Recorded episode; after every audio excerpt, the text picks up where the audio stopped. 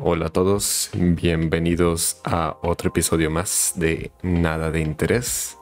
En esta ocasión vamos a hablar sobre un reciente término o una reciente tendencia que ha surgido, que es llamada la renuncia silenciosa. Esta ocasión estoy acompañado por dos de mis queridos amigos. Voy a presentarlo uno por uno para que se puedan presentar ahora con ustedes. Tenemos primero a un viejo conocido ya del programa. Es Jones. ¿Quisieras presentarte, Jones? ¿Cómo estás hoy? Muy, muy bien. Gracias, Rancio, por, la invitación. Aquí estamos. Ay, me saqué un poquito de pedo, este, porque es el, el pancake se escuchó solo. Dije, ¿qué onda? Este, pero aquí estamos muy bien, gracias. Eh, gracias por preguntar. Eh, esta bonita noche o día ustedes no lo podrán saber porque no saben en qué momento estamos grabando esto, pero aquí estamos. Qué bueno, me alegra tenerte acá. Y, y también nos acompaña una nueva cara aquí, que tal vez lo conozcan como el doctor más querido de México. Eh, nos acompaña Saldaña. ¿Quisieras presentarte? Sí, mucho gusto. Pues soy Saldaña y pues según, según esto le sé, le sé a los dineros no, me hagan tanto caso. Se va a estabilizar, dice. ok. Muy bien. Pero bueno, un gusto, estar aquí. Que es un gusto tenerte, Salaña. Bueno, ya con las introducciones listas, vamos a pasar al tema en cuestión, el cual es de la renuncia silenciosa. Muy seguramente ustedes lo conozcan como el quiet quitting también, si es que son de eso de saberlo al inglés y le gustan los TikToks. Me imagino que ya han de haberlo escuchado en alguno de los cientos de videos que aparecen en esa plataforma. O tal vez lo hayan visto en algún hilo de Twitter o en páginas de Facebook tipo Pictoline y así. Pero en sí, ¿en qué consiste este término de la renuncia silenciosa? Pues prácticamente es la tendencia que se está generando de dejar de darle tanta prioridad hacia el trabajo y empezar a darle prioridad a otras cosas como tu salud mental, tus relaciones interpersonales, tu tiempo de calidad contigo mismo incluso. prácticamente a muy grandes rasgos y ya resumido es hacer lo que te toca. Y pues eso es imperdonable que en esta cultura, obviamente, una cultura capitalista desde el tuétano. Y pues no, ha generado obviamente mucho debate, muchas discusiones este, acaloradas en las redes sociales y varios puntos de vista bastante curiosos. Pero este es parte de la conversación, es una conversación necesaria que se debe de tener para poder llegar a sentar precedentes y podamos lograr una tierra común en la que todo el mundo salga satisfecho, por más difícil que se pueda parecer esto. Este, ¿ustedes qué tal, qué le saben de este fenómeno? ¿De dónde lo escucharon? Bueno, si Sal me permite, eh, yo lo escuché a través principalmente de Twitter, que es a donde irremediablemente todos los temas controversiales que se ven en TikToks acaban impermeándose. Entonces ahí habitualmente fue donde empecé a, verlo y también a través de algunos videoensayos de algunos ensayistas que sigo en YouTube eh, pero la verdad es que es un fenómeno, aunque al que aún sí ponerle ese nombre ya había estado familiarizado, incluso eh, yo de alguna forma conociendo a mucha gente personalmente que lo ha ejercido eh, muy directamente. Muy bien, muy bien. ¿Algo que quisieras agregar, Saldaña? Sí, yo, yo me topé con un post en Facebook sobre las opiniones, no lo describían, sino más bien decían las opiniones de cuando escuchaban el término y lo estaban describiendo en el TikTok. Y, eran comentarios como eh, básicamente estar el, pues estar de acuerdo o, sentir qué es lo que estás haciendo tú en, en, esos momentos de tu trabajo.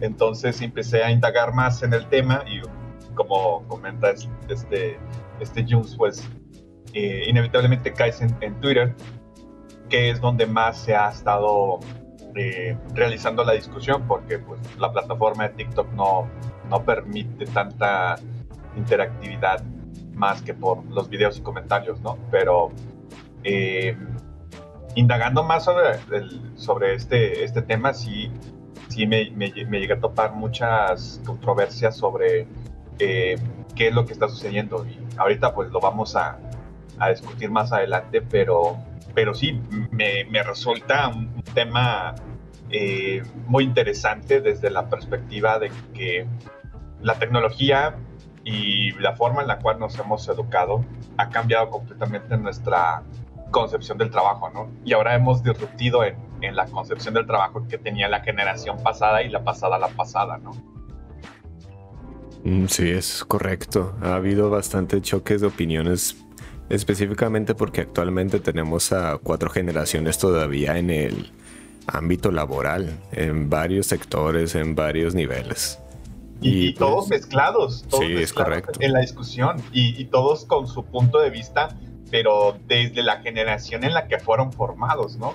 Es correcto. Y, general, y específicamente por esas razones que se genera la controversia, porque unos pueden ver que, o pueden pensar más bien que el término ese tan nefasto por mí, a mi parecer, de ponerse la camiseta se está perdiendo.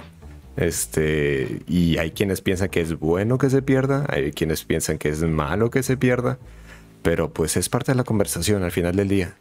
Este, bueno, para antes de seguir este con el tema, quisiera hablar un poquito de, de dónde surgió este este término en sí, porque pues soy una persona muy interesada, por no decir obsesionada con buscar orígenes de las cosas, ¿verdad?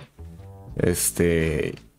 Y el origen de este término se me hace, pues, curioso por decir lo menos que se me ocurra, puesto a que realmente fue un accidente.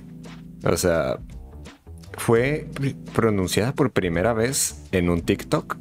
Este TikTok fue hecho por Brian Creeley, que es un hombre estadounidense, el cual se dedicaba a consultoría de finanzas. Este, en el 20 de marzo del 2022, Creeley le preguntó al espectador, ¿eres alguien que está renunciando silenciosamente al trabajo? Obviamente esto traducido del inglés, puesto que Creeley es estadounidense. Y es ahí donde agarró el boom de este término, del quiet quitting, renuncia silenciosa. Este, si nos vamos ya más un poquito atrás o más bien este, enfocándonos más en el video de Creeley, podemos ver que en este mismo TikTok este utilizaba un artículo escrito por la corresponsal senior Akito.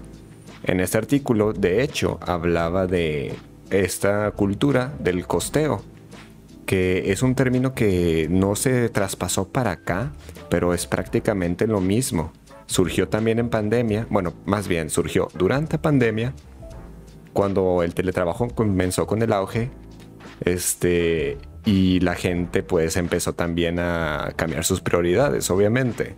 Cuando nos vemos enfrentados a una situación tan grave, tan estremecedora como es una pandemia global, pues obviamente empezamos a hacer un poco de reflexión interna. Y hay gente a la que llegó a la conclusión de la que desvivirse por el trabajo no es redituable. Y pues de eso nació también el coasting o pues tú sabes, se supone que el coasting significa que pues te quedas como si estuvieras en la costa, echado pues como que apenas llega la ola, empiezas a hacer algo. O sea, está muy trillado el término para si, si me lo preguntas, pero pues se entiende, ¿no? Es, es prácticamente hacer la actividad que te toca cuando te toca.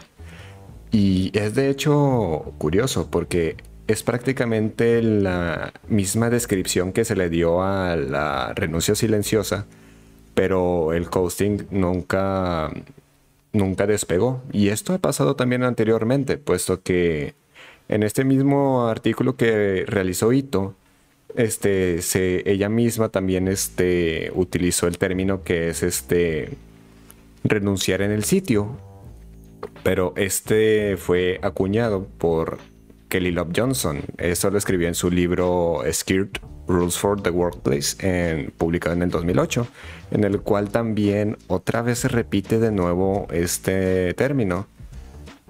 Eh, perdón, esta definición de un término distinto. O sea, tenemos la renuncia en sitio, tenemos el coasting o el costeo y tenemos la renuncia silenciosa, que es prácticamente la misma definición. Esto nos dice que esta idea de hacer lo que nos toca pues no es tan tan arraigada pues a una sola generación, es algo que se ha ido pensando y formando desde hace ya tiempo.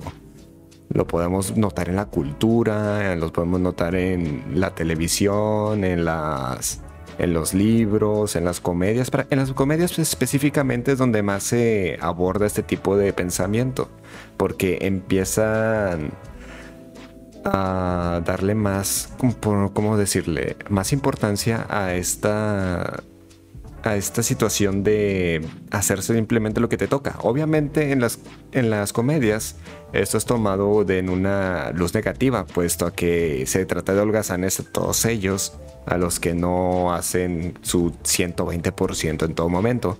Y pues de eso mismo, de esa misma connotación negativa que recibimos desde los medios es por la que se empieza a formar esta agresividad que se nota hacia el término. Este que podemos ver en las redes sociales y en las conversaciones y en los ensayos. prácticamente cuando hablamos del trabajo en México, este todos hemos escuchado alguna vez el término de ponerse la camiseta. Ustedes me imagino que también han tenido o escuchado ese término o se los han dirigido ustedes. Sí, claro. Claro, es, parte de, la, cultura. Es, es, la parte de la cultura del esfuerzo, pero mexicanada, ¿no? Es correcto. Es un tipo de sentimiento de somos muy trabajadores, somos muy, como dicen acá en el norte, somos bien jale, pues, este... Sí, es... Sí, perdón. Si me permites enriquecer un poquito el comentario de Saldaña, es parte de la, de la idiosincrasia eh, del mexicano en general y muy particular, como bien dices, la y muy específica y muy endémica del norte de México y sobre todo de Nuevo León, de la cultura pues del yo soy bien jale, ¿no? Eh, porque tenemos esta especie de asociación entre trabajar eh, y no solamente trabajar, sino ser eh, muy trabajador en el sentido de que trabajas largas horas y de forma muy intensa para de alguna forma asignarte un valor. Ándale, pues específicamente lo que dijiste de asignarte el valor es algo que vemos bastante seguido acá también en el norte de, México. Este, todo aquel que no del 120% es un huevón. O sea, bueno, no dicen realmente huevón, pero para ahorrar el peyorativo, este es prácticamente a lo que se refieren. Hacen menos a aquellos que no hacen esa que no practican pues ese acto de ponerse la camiseta, este, pero al mismo tiempo es este por así decirlo, algo contraproducente al final del día, puesto que al momento de empezar a fomentar tanta la idea de esta de ponerse la camiseta, pues este empiezas a darle a causarle burnout a tus empleados. Este, esta conversación del burnout empezó obviamente ya con más fuerza a partir de la generación de los millennials y de la generación de los zoomers, este, en el que pues ya se empezó a hacer mucho más hincapié a la salud mental. Anteriormente era común escuchar o ver personas este, que trabajaban con este mismo ideal sufriendo gravemente de salud, de estrés, de somatizaciones del mismo estrés y que los mandan incluso al hospital. Y todo por bajo el mismo estigma por perdón por trabajar por el mismo estigma de este seguir siendo bien jale. Y pues prácticamente vivimos en esa constante estrés de querer aparentar o querer eh, dar a saber o verte como si fueras pues parte de la rueda, que fueras una persona que se da, que da todo por lo que está trabajando. Pero pues este, como había, mencionado hace poco, con esto de la pandemia, esta idea cada vez se fue este, perdiendo un poquillo más. Este, en lo personal, la pandemia este, mm, funcionó bastante bien para hacer este, reflexión este, para lo que yo tomaba como prioridad. Y también cómo veía el trabajo en el que estaba en su momento. Este, me comencé a dar cuenta de que no, no era necesario este, estar pendiente al celular y todo eso que de trabajar afuera de horas de la, de la del turno, pues, puesto que ni se iba a ser remunerado ni nada por el estilo. No sé si ustedes también tuvieron de que ese momento de claridad o ese momento de reflexión. Sí, claro, porque te das cuenta que en realidad, a ver, el trabajo punto de vista de, producción nunca se va a acabar. O sea, las empresas y las instituciones existen porque tienen que procesar cosas, información, servicios, productos, etcétera, ¿no? Y nunca se va a acabar esa, esa, esa línea. Siempre hay algo que mejorar, siempre hay algo que hacer, siempre hay algo que atender, ¿no?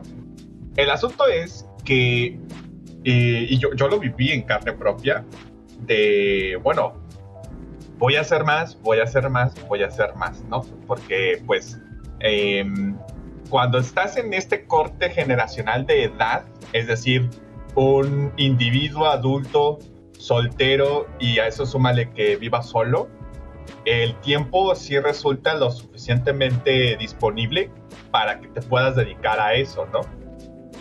El asunto es que eh, conforme van avanzando las tareas y las asignaciones y te empiezan a meter más responsabilidades y te empiezan a meter más presión y más de eso, te das cuenta que hay muchos individuos dentro de tu cuerpo o dentro de tu familia laboral, por así decirlo, que no me gusta el término familia, pero pues igualmente por el mercado, ¿no? Y, por, por, los, por los que están dirigiendo, ¿no? Que somos una familia. Bueno, sí.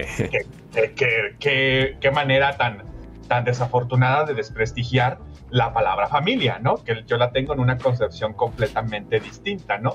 Pero bueno, ok, te la voy a comprar por este momento, ¿no? Pero sucede que hay miembros dentro de tu familia laboral que no se han dedicado a hacer absolutamente nada y que llevan en un estado vegetativo laboral desde que han sido contratados, ¿sí? Realizan una o dos tareas a lo mucho al mes y ves que al final de cuentas la nómina, tanto para esta persona como para ti, es la misma.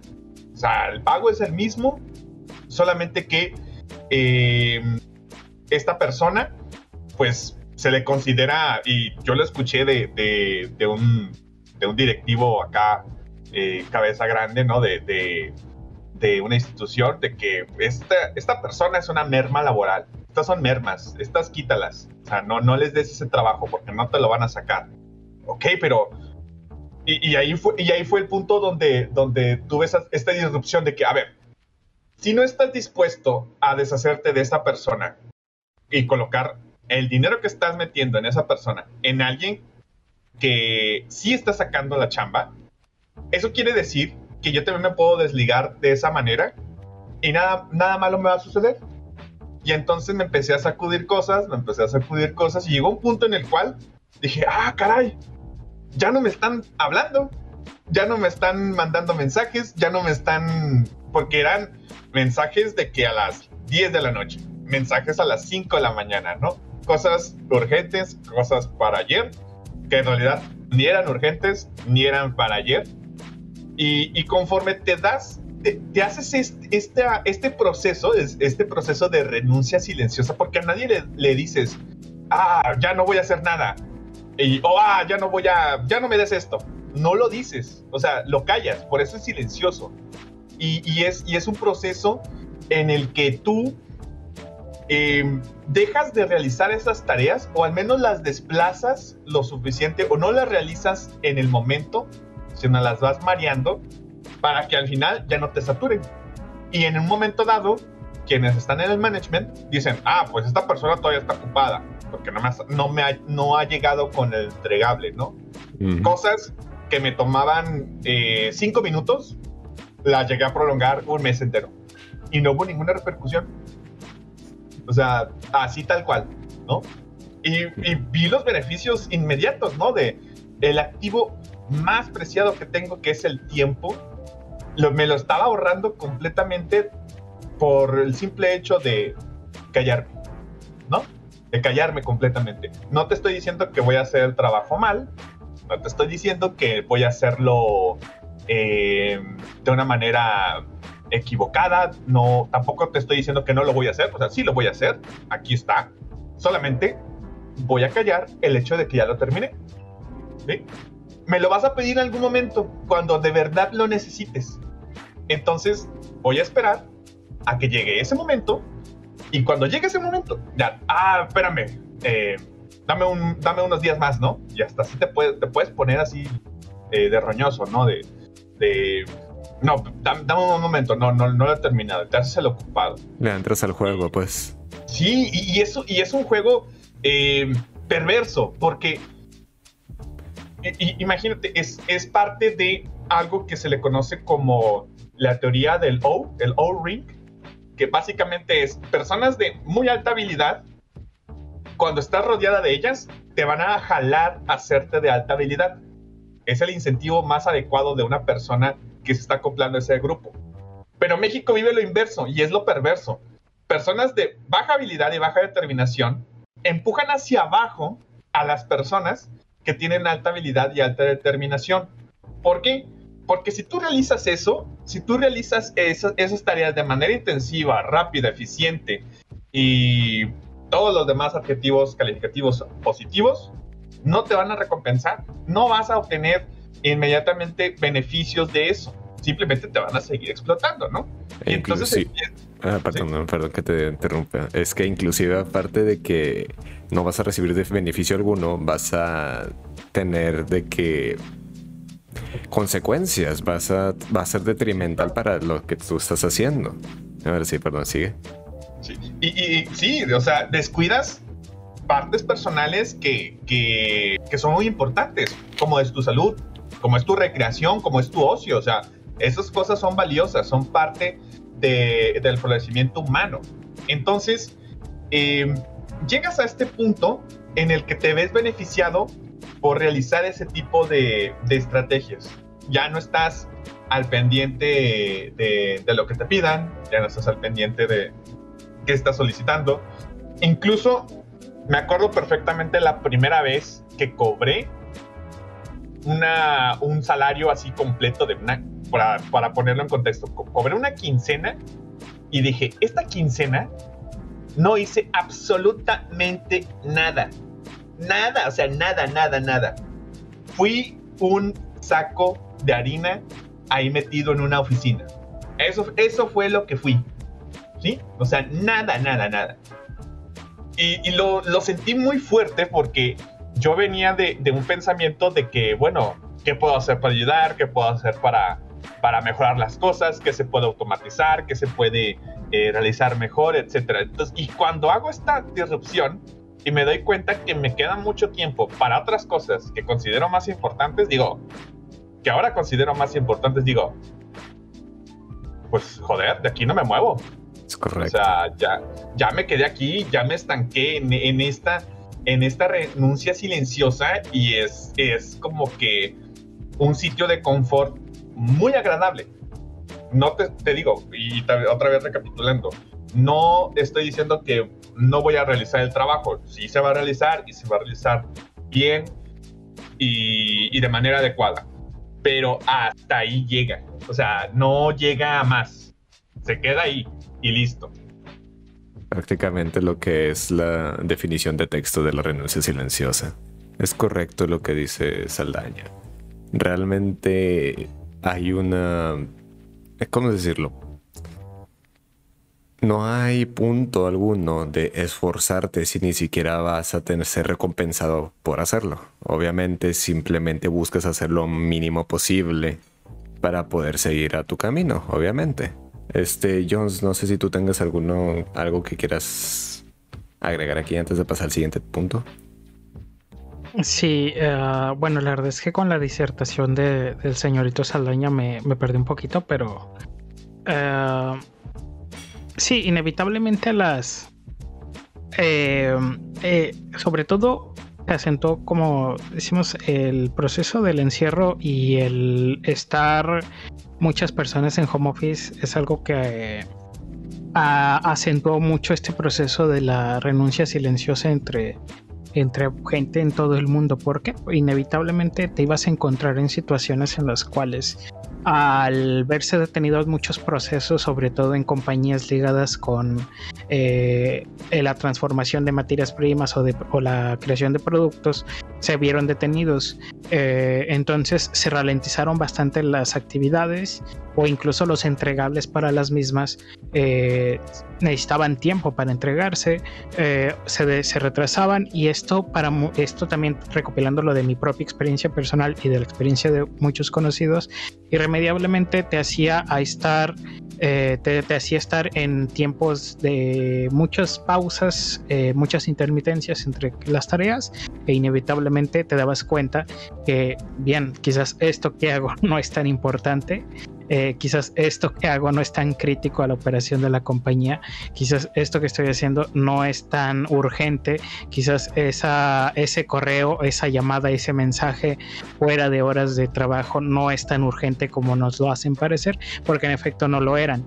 Esto irremediablemente pues generó esos, detonó esos procesos de pensamiento en las personas, yo incluido de que, oye, uh, no veo necesidad de por qué esto eh, que me estás pidiendo con aparente urgencia después de la hora de terminado el turno, eh, no pueda esperar al día de mañana. Eh, sí, eh, yo creo que es algo que muchos experimentamos.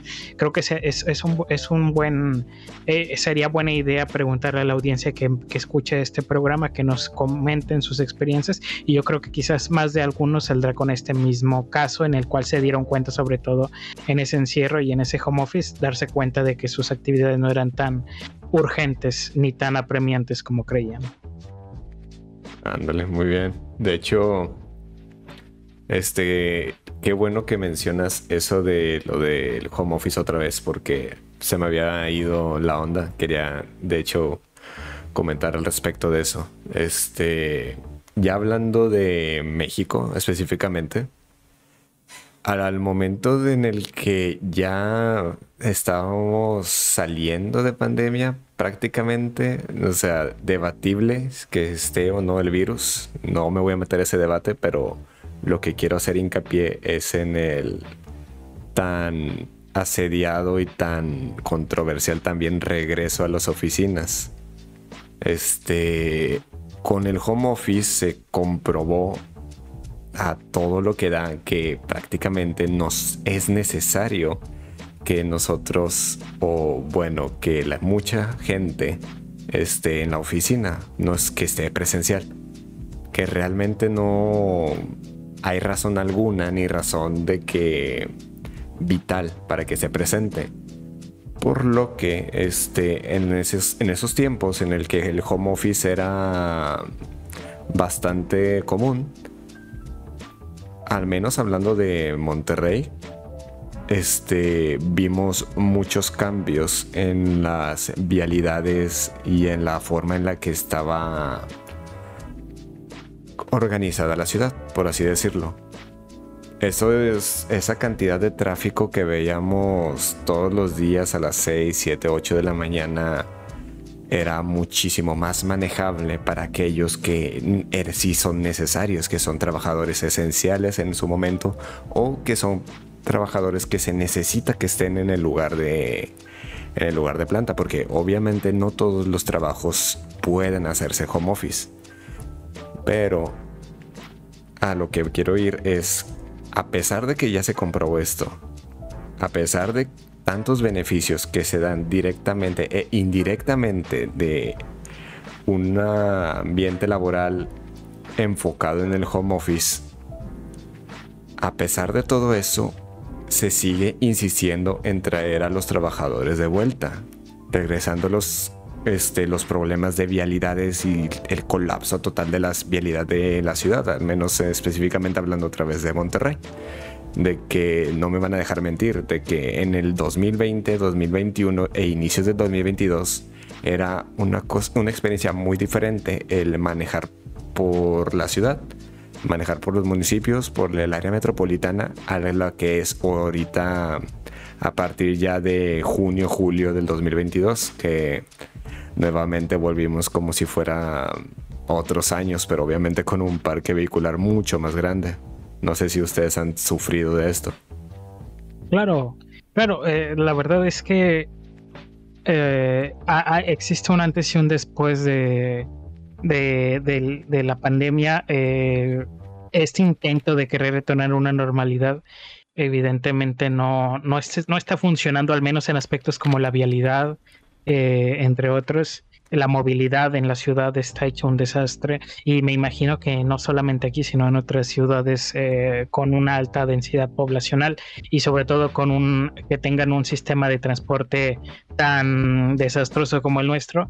Y curioso ese fenómeno de la de, de, de las de la obsesión sobre todo entre el middle management y el upper management, sobre todo ya de edad que ya es de, un corte generacional, ya de una brecha generacional más amplia, que tiene esta curiosa obsesión con mantener a los, a los activos de la empresa en la, eh, dentro de las instalaciones de la misma, cuando, como bien dices, el home office ha demostrado que la productividad de las compañías, que era la mayor preocupación de las mismas, en un, bajo un esquema flexible, híbrido o completo de home office, eh, incluso hubo casos en los que mejoraron las cifras de productividad y me parece una decisión contra inverosímil que va contra toda evidencia de sobre todo en, en, el foco de la productividad y responde más a un intento de como una especie de power trip muy raro de, de este upper management y middle management tan tan cortado a la antigua de que si no ves a la persona ahí físicamente trabajando, aunque esté haciendo horas nalgas, aunque esté sentado sin hacer nalga, nada, está, lo tienes ahí, eso es lo importante. Eh, la verdad es que me parece eh, cuando menos eh, gracioso y en el peor de los casos me hace enojar y me, me deja muy en claro esa idiosincrasia ¿no? de la cultura del trabajo tan extraña y el culto al trabajo que tenemos en, en Nuevo León sobre todo. De hecho, hay bastantes teorías aparte de eso de la de esa obsesión del poder de si yo te tengo aquí porque yo te digo y no hay nada que puedas hacer para evitarlo.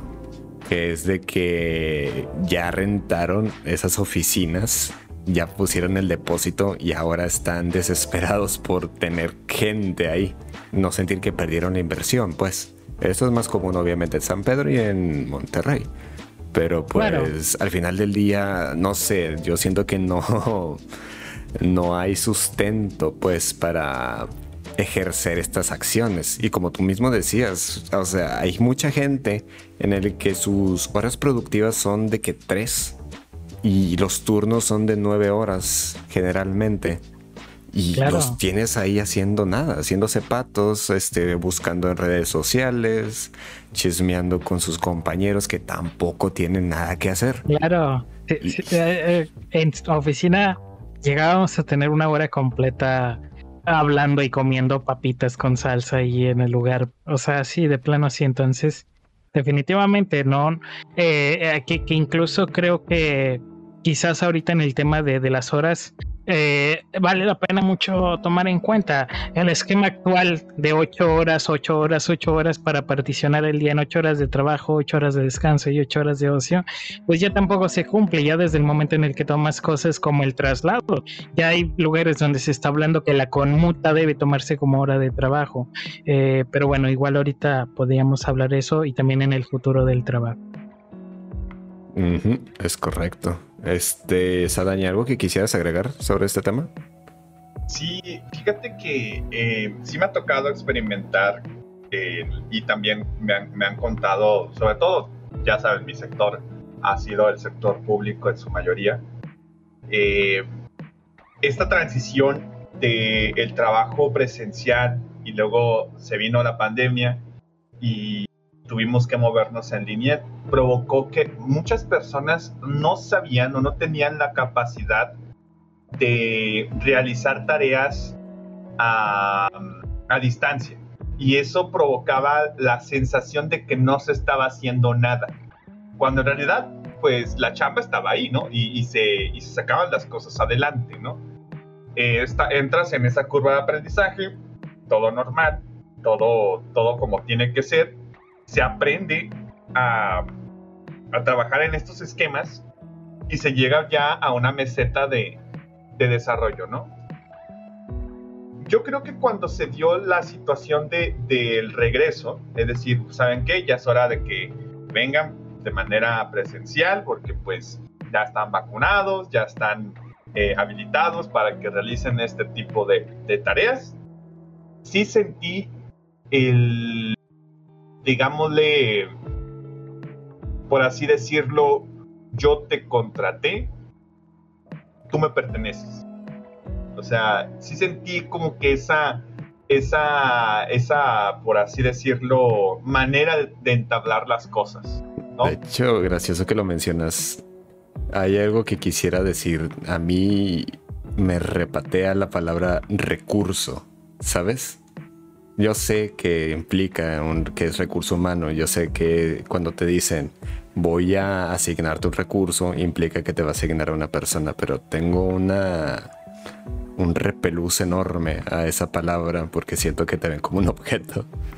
Ah, bueno, es que en sentidos muy estrictos lo es y, estoy totalmente de acuerdo con ese paréntesis. Después de todo, así es como eh, Diego Rosarín adquirió tanta fama. Eso es, es una frase muy que utiliza bastante, la de capital humano, ¿no? Eh, pues, eh. es, es más que nada porque después de este proceso de despersonalización de, la, de, de las personas en el contexto de una compañía, claro, en sentido muy estricto, así se le debe llamar, pero sí, totalmente de acuerdo responde más a un proceso de despersonalización y cosificación y mercantilización de las personas. Sí, claro, y pero bueno, a ver, paréntesis de mi parte, capital humano y recursos humanos sí hay una distinción, ¿eh? O sea, el recurso es un insumo, el capital habla sobre propiedad y tu capital humano es tuyo, tuyo de ti. Bueno, cierro paréntesis para, para dar ese, ese contexto de, teoría económica. Ahora, el asunto, y, también otro paréntesis, por eso muchas, muchas compañías, en su mayoría, eh, por, mi, por la experiencia que he tenido y por, por las, las, ¿cómo se llama? Las experiencias que también me han comentado, cuando le cambian a talento y desarrollo o le, le cambian así el nombre. Ahorita usan mucho colaborador. En la, perdón, en la empresa anterior en la que yo trabajaba utilizan mucho talento. Sí, eh, cuando, le, cuando se utiliza de manera adecuada y sí se, talento y desarrollo también me ha tocado eh, escuchar y todo eso. Cuando se lo toman en serio, los empleadores, creo que sí logran un cambio sustancial. Cuando simplemente es cambiar la fachada y sigue siendo la misma oficina de mierda de siempre, ahí sí creo que ya no tiene sentido. Pero bueno, cierro paréntesis al respecto. Y, sí, sí se sentía esa, ese sentido de como empleador em, de propiedad. O sea, de tú bajo, tú te rentaste por estas horas, dado tu contrato, entonces estas, en estas condiciones tú me perteneces y tienes que hacer lo que yo te diga, ¿no? A pesar de que en el contrato se, se estipulen funciones, si mi computadora personal requiere un arreglo, hazlo. Porque pues estás en tus horas laborales, no tienes nada que hacer, adelante, ¿no? Em, y entonces es, es, este sentimiento de frustración, de, de, de estar acarreando esa, ese, ese burnout y, y no saberlo manejar, y no saberlo canalizar de, de una manera adecuada, sí, sí generaba y, orillaba cada vez a más personas a, a, ¿cómo se llama? A aventar las cosas y simplemente déjalo ser y déjalo, déjalo que pase. De hecho, hice mi propio experimento social y yo cuando entraba a la zona donde estaban la mayoría de los empleados, y podría conversar con ellos. Yo cuando salía decía una frase así, pero que la repetía hasta el cansancio para que como que se les empezase a quedar, ¿no? Eh, chingue su madre el jale, cabo no tengo morrillos, ¿no? Y me, salía. Y cada vez que me salía decía esa, decía esa frase.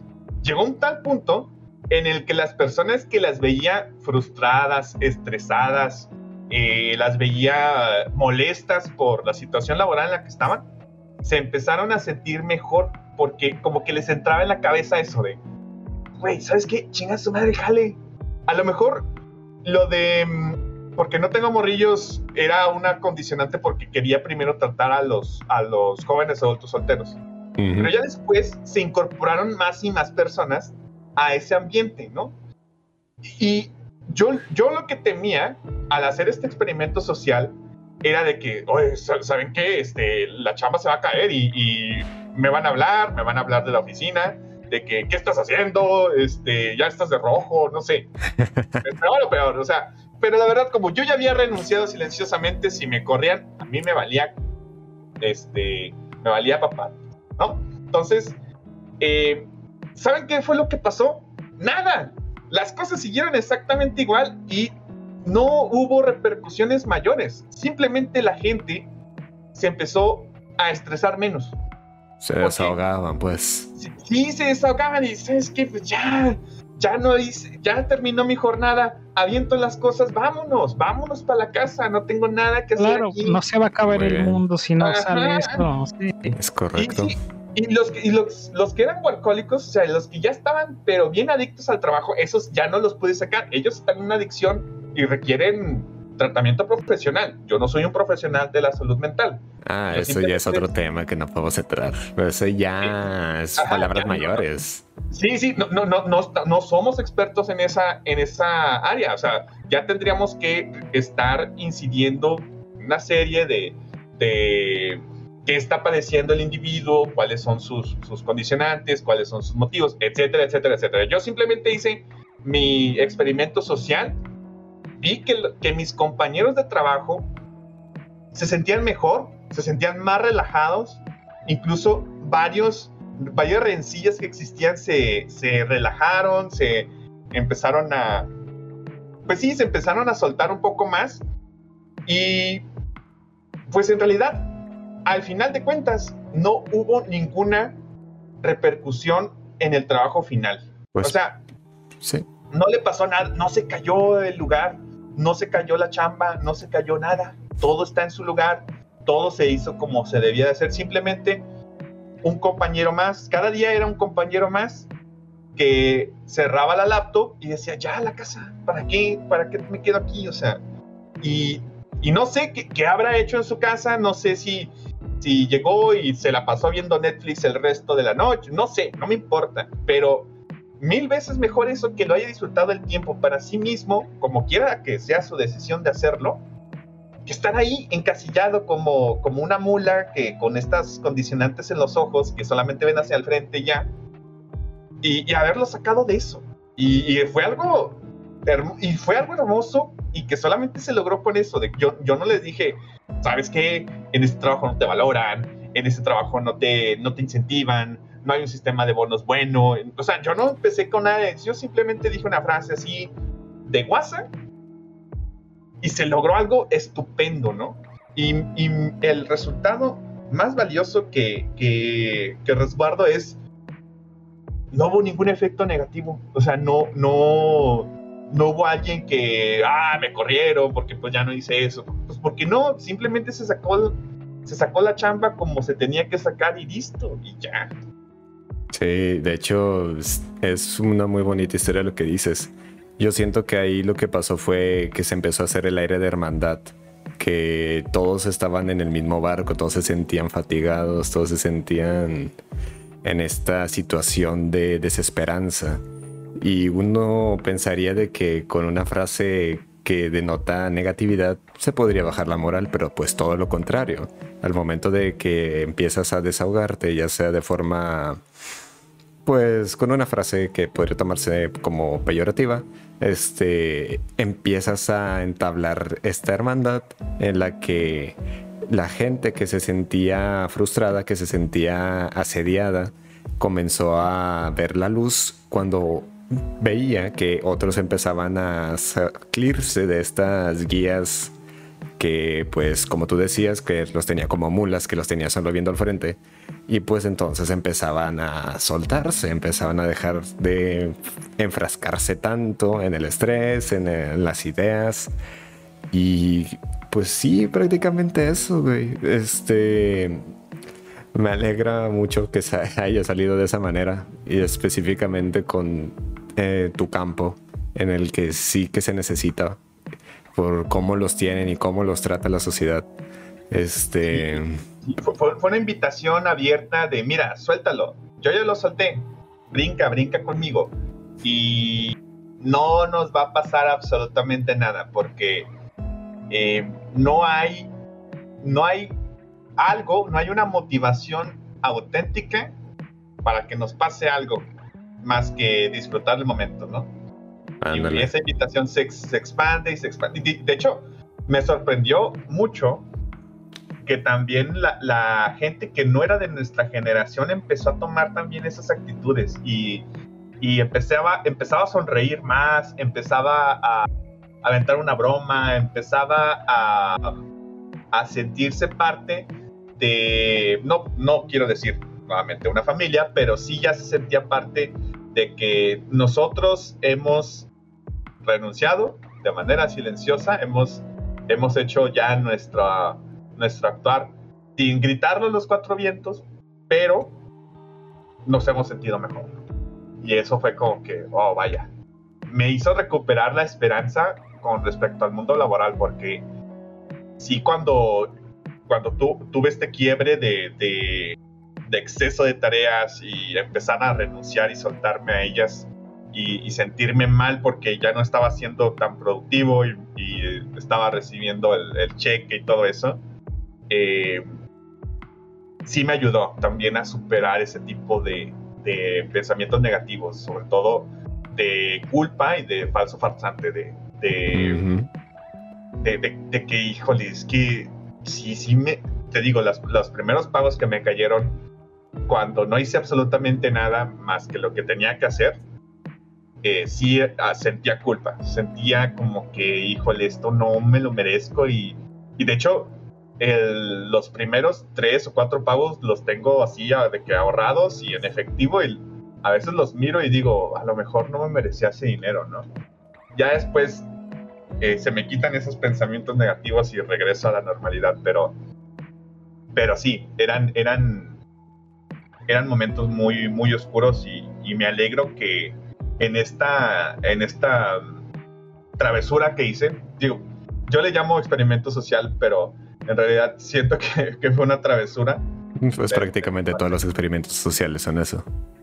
son travesuras, entonces, eh, y además ya me gané la reputación de ser el travieso, ¿no? Entonces, eh, no, no, no me siento, no me siento mal al respecto, pero, pero me da gusto que, que la travesura sí haya salido bien y, que muchos hayan abierto los ojos. Lástima por la gente que, que no lo hizo. Ojalá y, sí lo encuentren. De hecho, lo que con lo que más me quedo es eso que dijiste que la raza de otras generaciones también empezó a agarrar, porque yo insisto y considero que este sentimiento es transgeneracional, pero hasta ahora se le ha dado el foco. Esta, este sentimiento de frustración de estar matándose por algo que no vale la pena, pues es algo que se debió sentir desde el principio, yo siento. Y pues el hecho de que, como me lo estés confirmando de esa forma, de que también se agarraron en el ara, en aras de la hermandad, pues de esta travesura de chingue su madre pues empezaron a sentirse mejores, sentirse más plenos y felices. Y también empezaron a soltar ese tipo de pensamientos detrimentales, como el del, el del falso. Ah, ¿Cómo era? Falso farsante. El falso farsante, ándale. Ese. Ese es un ah, síndrome, creo. Puede que me esté equivocando, que es bastante común, sobre todo en nuestra generación, por lo que he visto, tanto en redes sociales como platicando con la gente de que yo no me merezco esto y Pues señores, no estamos como para preocuparnos por eso realmente. Sinceramente de corazón les digo, tenemos que seguir avanzando, hay que seguir viviendo. No podemos quedarnos a pararnos, no podemos pararnos a pensar de que, ay, yo no siento que me merezco esto, yo no hice méritos para esto y, ok, tal vez sí, tal vez no, pero realmente a quién le importa, amigo. Es momento de soltar esas riendas. Eso es el síndrome de impostor tan frecuente, sobre todo en profesiones de, de, IT, porque están muy asociadas a que tienes que tener cierta cantidad de credenciales o tienes que desempeñar cierta cantidad de roles en una compañía para poder uh, de sentirte merecedor de cierto valor eh, que es muy subjetivo. Y tienen mucha razón en eso. Últimamente, la meritocracia a grandes rasgos eh, esto estrictamente hablando en el sentido de la del trabajo eh, es un chiste, no, no, existe. Eh, no, no les, con esto no quiero que se lleven de, pensar que el, no, no es bueno tener luchar por ciertas virtudes en la vida, no háganlo, pero en, estrictamente hablando del trabajo y del espacio de trabajo, no tiene nada de, no tiene ningún sentido la meritocracia. El día de mañana pueden ser reemplazados por alguien que mediante una palanca de nepotismo entre eh, fácilmente. Entonces, no se sienten a deliberar si son merecedores o no. Y últimamente, si la meritocracia es verdadera en el área de trabajo, entonces si se lo merecen, no tienen que preguntarse si se lo merecen o no. Y cuando les, les hagan un cumplido, créanselo, al menos por cortesía. Al menos por cortesía. Ah, claro, por cortesía, sí, eso es algo que mucha gente no le cuesta aprender yo, por ejemplo, pero con el tiempo aprécialo porque rara vez alguien entrega cumplidos y suelen venir de un espacio de absoluta honestidad, así que acéptenlos al menos por cortesía. Lo que yo quisiera, perdón, sí. Sí, adelante. Lo que yo quisiera agregar también hablando de este este dilema es de que pues ustedes tampoco se pongan en ese plan con otras personas, no se pongan a bajarle el aire a, oh, gente. Claro, claro, claro, no, no, hay que recordar, muchachos, estamos en el mismo bote. O sea. Sí, sí, por congraciarte con los de arriba no te van a hacer para arriba y si te van a hacer para arriba es para que precisamente sigas perpetuando estructuras de opresión y de abuso. Es correcto. Bueno, muchachos, ¿algo más que quieran agregar antes de seguir el siguiente tema? Por mi parte, no. Yo sí, y nada más, antes de que se me Más que una pregunta, tengo un comentario. Tengo, tengo un comentario para ustedes. es que me percaté que estaba comentando de mi área de especialidad. ¿Sí sabía usted que.? no, no eh, a mí me gusta mucho la serie de Aretsuko, esta de Netflix. Porque mm. claro, buenísimo que, hace, que hace esta, esta jugada como, como si fuese un manifiesto laboral de todo lo que está mal y todo lo que estamos viviendo de manera simultánea. Y sobre todo los últimos capítulos que han salido, les han dado la vuelta intentando de explorar qué les pasa a los boomers, ¿no? Intentando meterse como que en su, en su ideología o sea, en, dentro de sus ideas, que ellos también sufren de manera silenciosa y no lo expresan, ¿no? Creo que sí es un ejercicio importante que cuando hagamos este, eh, este análisis de nuestra situación dentro del empleo y, las, y todo lo que lo condiciona, seamos muy empáticos con las personas que, que, no son parte de nuestra generación, porque no tienen nuestro mismo chip y les va a costar mucho eh, entenderlo. No, no digo que sea imposible, pero sí, sí les va a costar. Eh, eh, al menos por, por mero constructo, ¿no? Sí, al final del día lo que se pide es tener comprensión. Y, o sea, esta comprensión no implica en dejarse pisotear, obviamente, pero pues sí tengan consideración Mm, les tomará tiempo a los que logren salirse, pero pues es tiempo. Y al tiempo, pues hay que darle tiempo.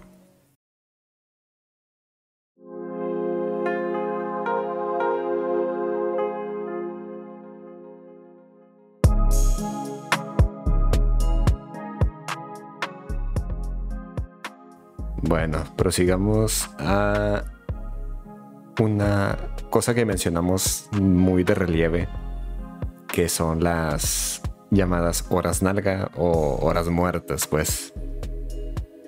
Saben, obviamente esta estadística ya se la saben, pero México es de los países que más trabajan y los que son menos productivos. Esto es, obviamente, va de esto va de la mano más bien de las horas nalga. Son las horas que nos tienen ahí en la oficina, en el lugar de trabajo en el que no estamos haciendo absolutamente nada. Nos utilizamos como para lo que queramos, para platicar, como ya he mencionado, para navegar redes sociales, etcétera, etcétera, etcétera.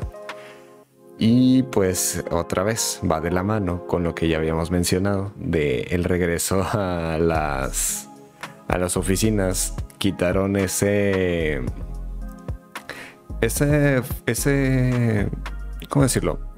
Esa oportunidad de que las horas nalgas las aprovechases en casa o las aprovechases para otra cosa.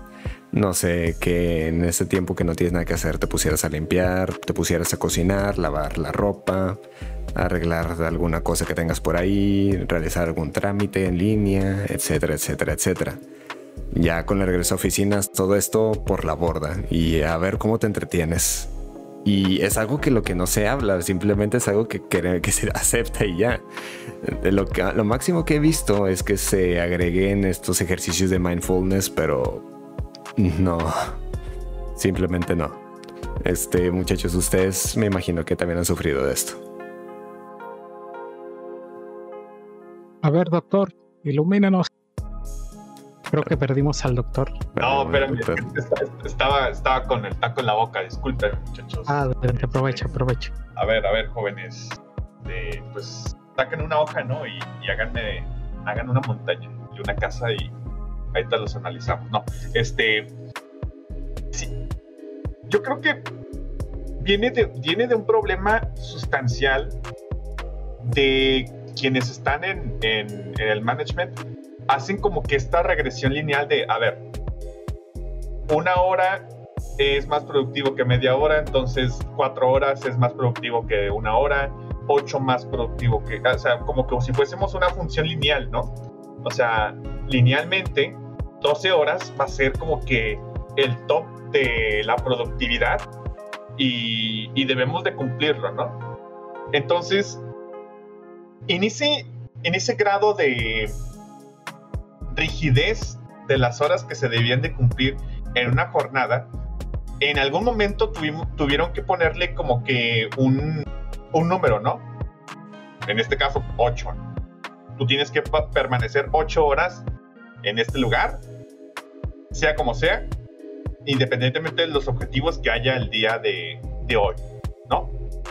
Puede que esos objetivos los logres en 5 minutos, puedes que los logres en 12 horas y tengas que eh, realizarlos en dos días laborales, pero de que tú estás aquí 8, tienes que estar 8.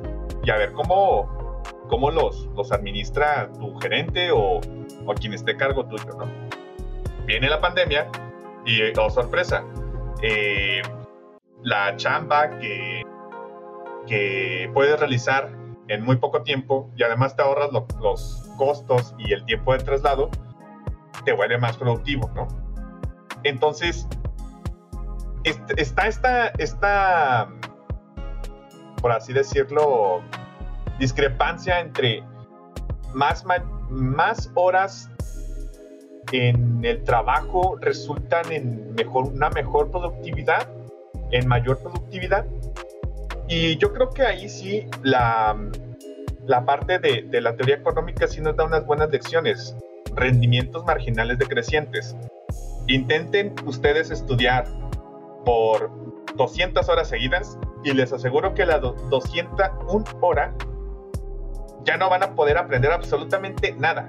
Nada, nada, nada. Incluso pueden desaprender. Entonces, no somos una función lineal. No somos esa recta en el plano cartesiano. Una hora más de trabajo no, no, te va a dar una unidad más de, de producción. ¿Por qué? Porque nos cansamos, no somos máquinas, no somos, eh, no somos ordenadores que podemos estar trabajando a la misma tasa eh, en todo momento.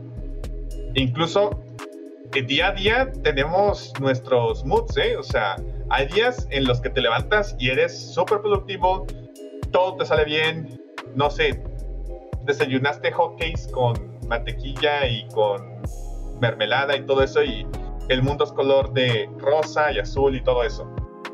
Y hay días en los que no, que todo es gris, te levantaste y te machucaste el pie y, te levantaste y el agua no está a la temperatura que quieres cuando te bañas y... y celular no se cargó porque no lo conectaste bien. Sí, ya lo tienes descargado, ya tienes que irte, ya vas tarde, eh, resulta que no hay leche para tu cereal, no sé. O sea, te pasan cosas malas y pues llegas de malas al jale y no rindes de la misma manera. ¿Por qué? Nuevamente, la solución está en devolverte y mirarte al espejo. Eres un ser humano. Eres un ser humano. Entonces, estas cosas pasan. Pasan que tenemos, no, no, tenemos esta, esta linealidad perfecta. Y no pasa nada. O sea, no pasa nada que te levantes de malas un día, no pasa nada que, estés muy bien. No se te debería exigir que estuvieses bien todos los días y que y que rindas de la misma manera. Entonces, esta situación de tenerte que sentarte y estar ahí existiendo de alguna manera, no sé si puedas, puedas decir eso que sea existencia, porque eh, te digo, yo, yo sí me he convertido en un saco de harina así eh, existiendo, eh, sin hacer nada. Y digo, y, si llego, llego en un punto en el que, ¿pero qué hago aquí? O sea, podría estar haciendo mil cosas, se me ocurren mil cosas y ya empecé con... Después Jonathan me, me, convenció de meterme a algunos cursos así para seguir aprendiendo y esas cosas de, de ¿cómo se llama? De, de, los chavos que no entiendo todavía, pero... Eh, pero, pero empiezas a hacer otras cosas y empiezas a dedicarte de, alguna mejor manera de utilizar tu, tiempo. Nuevamente, es entender el, hecho de que el tiempo es nuestro activo más valioso. O sea, no podemos ir a la tienda y comprar tiempo, no podemos comprar segundos ni horas y eso nunca va a cambiar, me parece. Al menos no vamos a vivir lo suficiente como para verlo. Entonces, eh, el día que el tiempo sea infinito, bueno, eh, ya me habrán cerrado la boca, no pasa nada. Pero, pero la neta, o sea, sí es algo que incluso me, causa mucha controversia la gente que se dedica, por ejemplo, a labores de vigilancia. O sea, que, trabajan 12 horas sentados en una silla viendo un, objeto, ¿no? O, o, un paisaje. Y están esas 12 horas haciendo exactamente lo mismo. Digo, yo no tengo la... dice, dice esta esta, ¿cómo se llama? Eh, esta chica española que es arquitecta, ¿cómo se llama? Se me olvidó su nombre. Eh, ter. Sí, Ter. Dice Ter, tengo una resistencia muy baja al aburrimiento. Soy muy, muy propensa a aburrirme. Yo no podría hacer esa tarea, o sea, yo no podría ser un vigilante de esos porque me volvería loco, o sea, ya ya hubiese explotado, pues, porque eh, no puedo estar realizando esa tarea eh, diaria, ¿no? Entonces, eh, y a eso, eso tienes que sumarle que, no te, que sientes que no te pagan lo suficiente. O sea, si tú te, te sintieras bien remunerado, a lo mejor las cosas podrían salir de manera distinta, ¿no? Pero los salarios aquí en México son tan bajos que dices, pero pues, esto no compensa y, ya te empiezas a hacer ese tipo de preguntas. O sea, este, esta paga no compensa lo que podría estar haciendo en otros lados o en, en otros lugares o en, otros, en otras circunstancias. Y entonces te empiezas a cuestionar si de verdad vale la pena o no. Y ya cuando haces ese cuestionamiento empieza la semillita y empiezas a renunciar de manera silenciosa, ¿no? Es correcto. Este. Específicamente hablando de los, los, guardias, pues uno podría poner del argumento de que pues el hambre es canija, obviamente, pero al final del día realmente pues no es algo agradable, me imagino, porque no está en su situación en la que tenga que estar haciendo una misma tarea tantas veces por tanto tiempo, en unas jornadas muy largos, muy largas e incluso de ultratumba en el horario nocturno. Pero pues es así lo que es, ¿verdad?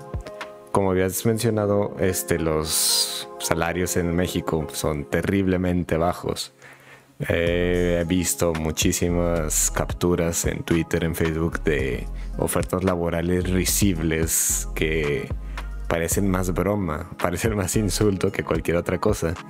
Y pues tenemos un mercado que lo solapa, solapa a las empresas, las deja obrar como ellas quieran y pues nos tienen mal pagados, nos tienen aburridos, nos tienen haciendo nada y con poco que podamos hacer al respecto. Así que nuevamente, como ya habías mencionado, estamos cayendo en esa apatía que nos dirige la renuncia silenciosa y pues nos mantiene en ese, en ese estado de hacer lo que se tiene que hacer y se acabó.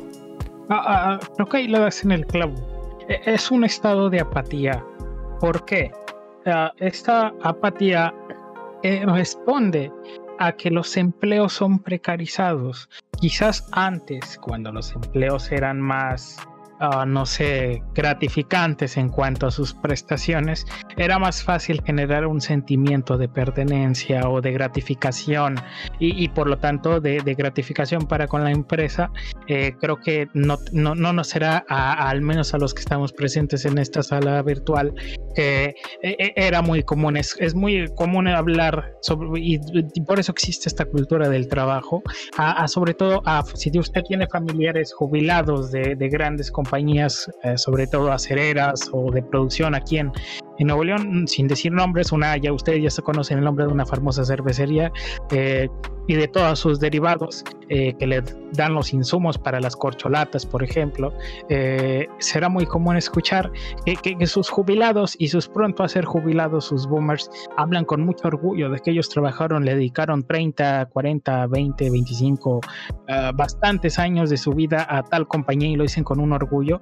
¿Por qué? Porque estas personas disfrutaron una gran eh, una gran eh, paquete de, prestaciones y de comodidades por parte de las compañías, eh, sin decir nombres, pero pues todos los empleados de esta cervecería pues dispusieron de muchas prestaciones como créditos, cajas de ahorro, deportivos, bastantes, bastantes cosas que ahora simplemente son eh, impensables.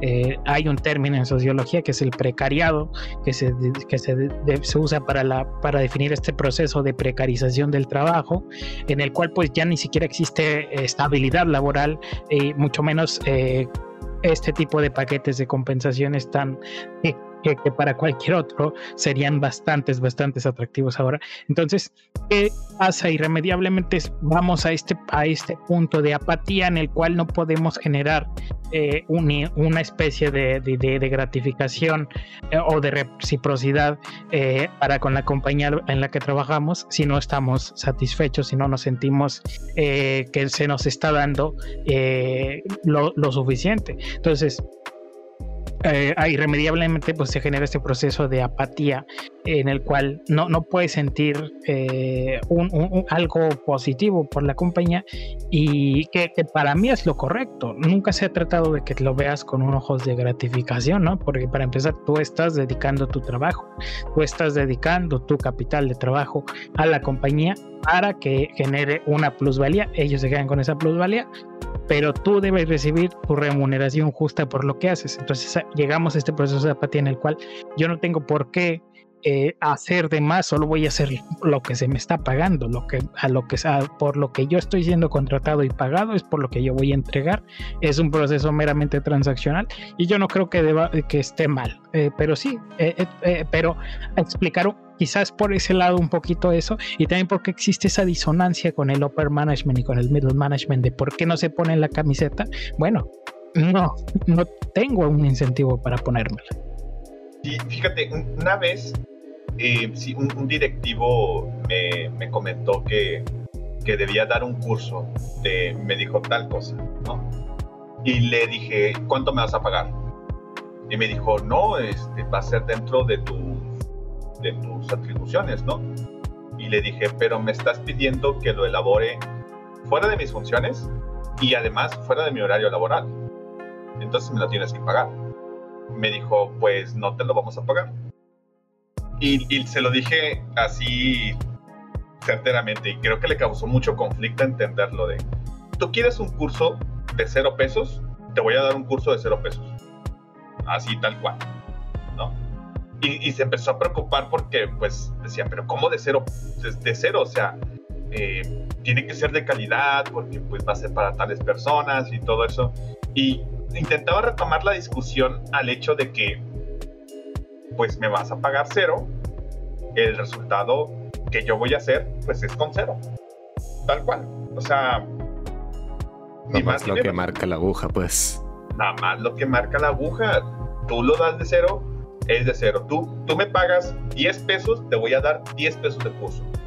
Tú me vas a pagar 10 mil pesos, te voy a dar un curso de 10 mil pesos dentro de mis posibilidades.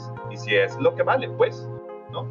Pero ya entra ese, ese punto y, hay que verlo muy bien cuando uno es, es un asalariado y cuando uno es un empleado.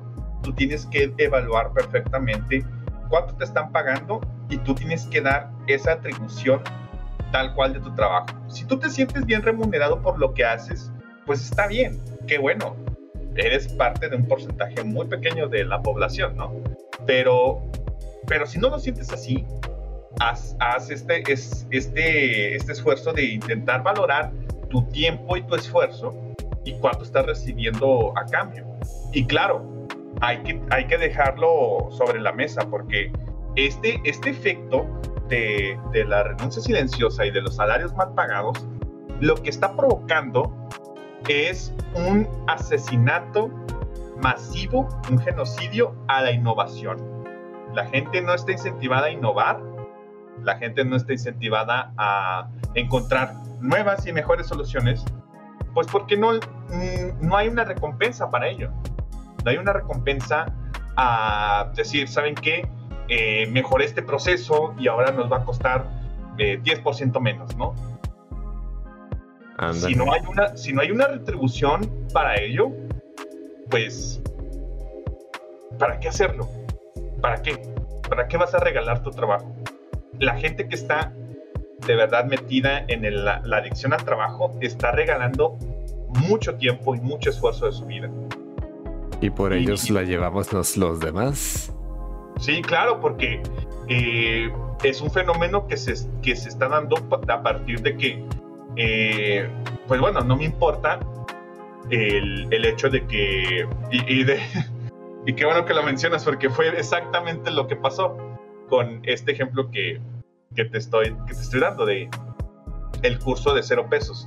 Les dije, yo te doy un curso de cero pesos, no te preocupes, me voy a presentar porque pues me lo vas a ordenar y te voy a dar un curso de cero pesos. ¿Qué implica un curso de cero pesos? Pues a lo mejor vengo en chanclas, en short, no sé, a lo mejor encuerado, mm, o, a lo mejor ni voy, porque pues, ¿qué incentivo tengo, no? Eh, y se lo, se lo, terminaron dando a otra persona que, es adicta al trabajo y lo, lo impartió. Y pues precisamente es eso, güey. Este tipo de personas le está dando la luz verde a que el upper management siga haciendo ese tipo de cosas. Así que, ah, pues si este vato se deja, pues los demás obviamente se van a dejar. Porque pues es un recurso eh, y los demás recursos van a hacer lo que todos los recursos hacen. O sea, se agarran de esa lógica y por eso se siente con total libertad de hacer lo que te estaban haciendo. De, si vas a hacer este curso, vas a hacerlo a huevo y vas a hacerlo con la calidad del trabajo que espero, pero no te voy a pagar por ello. Y pues al momento de que tú empiezas a hacer lo contrario que esta otra persona, pues ya es donde empieza a haber problemas entre la, como habías mencionado, la disonancia cognitiva, no entiende el por qué, no, no, no, le entra simplemente a la cabeza.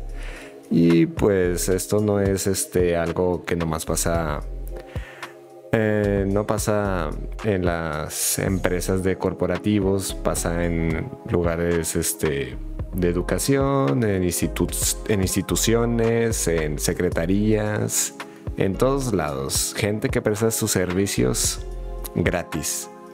Y esto lo que provoca es simplemente la precarización del trabajo y que se arrastre a todos los demás a hacer estas mismas actividades o estas mismas prácticas. Más bien acatar las mismas reglas que pues no nos la merecemos, ¿verdad? O sea, tenemos que tener en cuenta muy bien esto de tener nuestro trabajo bien remunerado y tener una buena recompensa o compensación de lo que hacemos.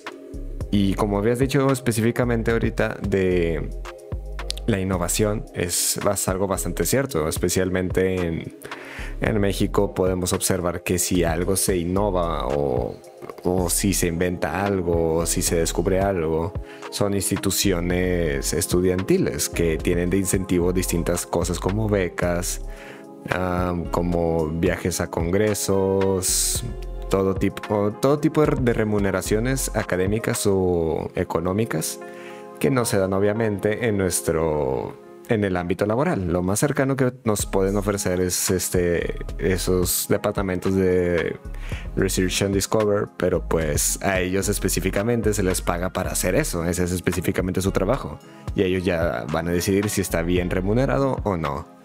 Pero pues bueno, eso es lo que nos tiene como estamos ahorita, ¿verdad? Ya tenemos que empezar a, de una forma u otra, convencer a la, gente de empezar a, a, tomarse con respeto su propio trabajo y pues empezar a hacerse valer por lo que son. No dejarse pisotear, no dejarse mangonear, tener en cuenta lo que pueden hacer, lo que pueden alcanzar a hacer y que tengan la recompensa que suscita lo que es no podemos precarizar nuestro propio trabajo porque pues al final del tiempo, al final del día pues es tiempo y el tiempo nunca lo vamos a recuperar. Por supuesto, eh, todo esto responde a una dinámica, eh, la narrativa, la narrativa. Decías acerca de, de, que no te gustaba mucho el término de, de quitting, ¿no? Y bueno, bien yo no estoy completamente de acuerdo, sí lo puedo entender y muchas veces hay que tomar en cuenta, muchas veces hay narrativas que se empujan desde ciertos medios, eh, Bloomberg, eh, Bloomberg. que sirven para eh, demeritar o tratar de neutralizar este tipo de, movimientos o de, o de tendencias que no son especialmente, ¿cómo decirlo?, favorables para el statu quo. Pues son plumas a sueldo al final del día. Ajá, pero últimamente como acertadamente dice Rancio, eh, eh, esto, esto impacta en la, en la, en la, en el tiempo de calidad que, del que vamos a disponer como personas. Eh, no ayuda y no beneficia y no está en el mejor interés de todos demeritemos nosotros mismos nuestro trabajo, que nos autosabotemos de esta forma, porque últimamente es afirmar y estar, eh, decir, declarar que estamos de acuerdo con el, con el, con cómo están las cosas, cuando evidentemente no, no lo estamos. Eh, entonces, eh, bien importante eso, y estoy totalmente de acuerdo. Sí, eso de la percepción popular que se tiene otra vez con la idea de ponerse la camiseta es lo que nos tiene como pues estamos. Y pues tampoco se puede culpar mucho ni a las generaciones pasadas ni a las generaciones actuales que están bajo este estigma de dejar todo lo que somos en el trabajo. Porque pues es lo que se les alimentó tanto por figuras paternas como por los medios que consumen, como con las personas con que realizaron sus procesos de socialización y pues al final del día lo que tenemos que hacer es empezar a elevar la conversación para poder empezar a avanzar. ¿Algo más que quieran agregar sobre este tema? Sí, em, el paréntesis del, del tema. El problema no es el trabajo, el problema es la retribución al trabajo. Si usted le va a chingar y si usted va a desarrollarse, que se quede con los beneficios de ello no lo regale.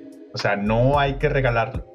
Si es mejor que pase una hora realizando una actividad que le produzca bienestar ya sea una actividad recreativa, una actividad productiva, que aprenda usted algo o que, o que simplemente pues pase ocio también se vale, no pasa nada. Pero es mejor que, se, que te la quedes a regalarla. No, no, no es estar peleado con el trabajo. Porque hay que dejarlo en claro que eh, si te gusta mucho lo que haces, está bien y se vale. Y se vale que, que, que, pongas tu empeño y pongas todas las neuronas disponibles, no sé, en mi caso como dos o tres, eh, en esa tarea. Y que la realices y te sientas satisfecho con ello, está muy bien. Lo que, lo que hay que, y donde, a donde va la crítica, o sea, donde va encaminada y donde va afilada, es a regalarlo. Ese es el problema. O sea, que no, no se reciba una retribución digna y justa por realizar esa, esa actividad. Cierro paréntesis. estoy bastante de acuerdo con ello, güey. Este, especialmente tenemos que entender que no todos somos afortunados como para tener ese esa posición en la que queremos estar, esa posición laboral, con la remuneración este, que queremos. Así que pues, aún así, como ya había dicho Jones, está en el mejor interés de todos empezar a elevar esta conversación para poder todos estar este, aunados a esto. Contrario a lo que te han dicho los medios y todo lo que te ha alimentado tus figuras paternas, la idea de organizarse no está ligada directamente al comunismo ni nada por el estilo podemos en serio, incluso en un marco capitalista, este, seguir con estas ideas, podemos seguir elevando la conversación. Este, podemos este, empezar a hacer más conciencia y a proseguir este, pues este, dando esta idea y pues que llegue más gente y que más gente lo entienda y lo acepte.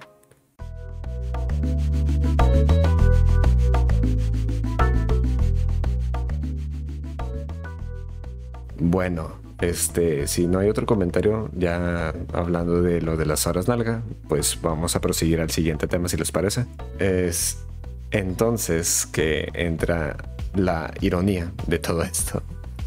Este, en Estados Unidos ya empezó a salir lo que se dice que es la contraparte a la renuncia silenciosa, que es pues bautizado el despido silencioso. ¿En qué consiste el despido silencioso? consiste en darle tareas redundantes a trabajadores que se considere que están renunciando silenciosamente. Es darles este. No darles descanso, insultarlos, hacerlos menos, acorralarlos, todo con el fin de que estos renuncien. Y no lo sé, me parece una ironía tan gigantesca que tuvieran siquiera la ocurrencia de nombrarlo despido silencioso cuando es algo que han implementado desde que se inició cualquier tipo de trabajo. No se me ocurre otra cosa más este más amarrada con el pésimo la pésima cultura del trabajo que tenemos como el forzar a personas a renunciar por todos los medios posibles. Y no lo sé, con el simple hecho de que quisieran ponerle este nombre, así como darle un embate a este movimiento, algo así como un estate quieto a los niños, pues como si es lo que pareciera lo que están intentando, pues no lo sé, no sé si lo están haciendo a propósito o en serio no han captado de que todo lo que conlleva esto, de no, no captan la ironía, no captan que es algo que precisamente nace también de la renuncia silenciosa, que esa práctica ya lleva años, décadas incluso, no, ni siglos instaurada. No lo sé, ¿ustedes qué piensan al respecto de esto? Ah, bueno, sí. Eh, en definitiva, para empezar, eso que estás describiendo, yo no sabía que eso le estaban llamando la, la ¿Cómo es el despido silencioso? Despido silencioso, sí. Ah, bueno, para empezar, eso es este eh, maltrato laboral, o sea, directamente. Ah, y en segunda, no, no es que nos, eh, lamentablemente, algo que es muy recurrente entre muchos analistas, tanto de nuestro país como de otros países, ah, sobre todo del ala liberal, no digo que sea algo endémico, pero lamentablemente, es atribuir a un no entendimiento este tipo de prácticas, ¿no? Claramente que los empleadores tienen muy presente fenómenos como la renuncia silenciosa. Esto solamente es un intento de relacionistas muy malo porque están admitiendo que hacen maltrato laboral. De decir, sabemos que hay detrás de este proceso y no vamos a parar. ¿Por qué? Porque queremos mantener esta situación precarizada de, trabajos precarizados y nos vale madre. porque Evidentemente tienen muchos, tienen algunas posiciones favorables, como el hecho de que tenemos, bueno, depende del país, de país en país. Hay una tasa de desempleo y un grupo de choque que hace que te fuerce a, tomar el trabajo que, que, te aparezca la primera, eso lo entiendo, pero eh, de, responde a esa dinámica y, eh, y, y, no hay no hay más o sea y, entonces eh, lamentablemente esto es más frecuente en países como Estados Unidos que tienen una laxa legislación al respecto sobre derechos laborales. Eh, sobre eh, allá es allá pues existe la figura del trabajador eh, Ah, no recuerdo, On Will, creo que era On Will o algo así, que básicamente es, este, te pueden despedir sin tener que justificar de ninguna manera el despido. Entonces, eh, sí, en eso estoy, en eso estoy, estoy de acuerdo, simplemente una forma de, de, eh, muy estúpida de ciertos publirelacionistas y de ciertos y de ciertos analistas del trabajo en, Estados Unidos porque pues, ese término pues al ser en inglés me imagino más común allá. Eh, sí pues es admitir no o sea están diciendo lo que deberían estar diciendo en voz baja la están diciendo en voz alta es no vamos nosotros no vamos a a mejorar nuestras condiciones de trabajo y nuestras remuneraciones. Al contrario, queremos mantenerlas así.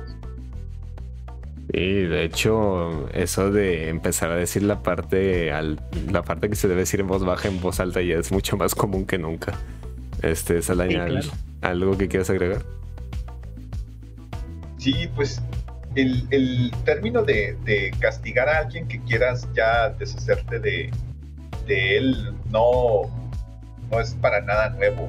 O sea, lo, lo he visto muchas veces y me han comentado muchas veces, incluso antes de que naciera este ese término de cómo le pueden hacer a, alguien la, la, vida imposible con tal de que se vaya por su propia cuenta en lugar de, de, de realizar el proceso de despido formal, ¿no?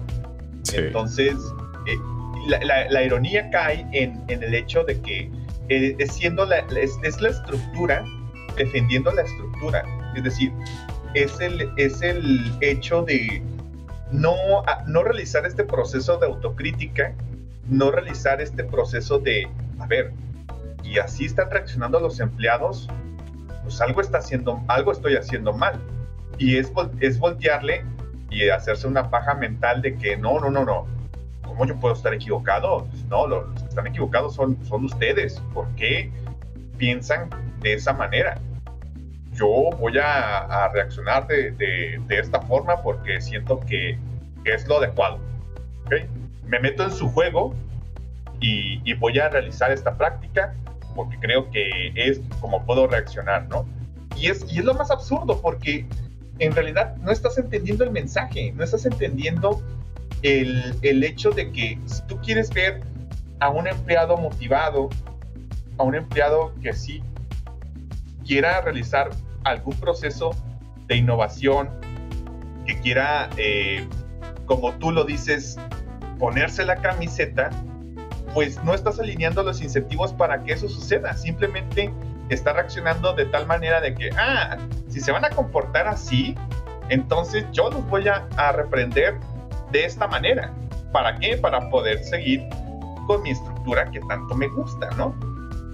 Y ahí, ahí, ahí incide la, la, ironía, el, el, hecho de que no, no tienes la capacidad de darte cuenta de que eh, es una crítica, es una crítica que es completamente válida, es una crítica que eh, mucha gente se ha dado cuenta que la realiza sin, sin saber del término, sin saber de, de, la práctica y que no, no estás realizando el trabajo de manera adecuada para que se den las cosas.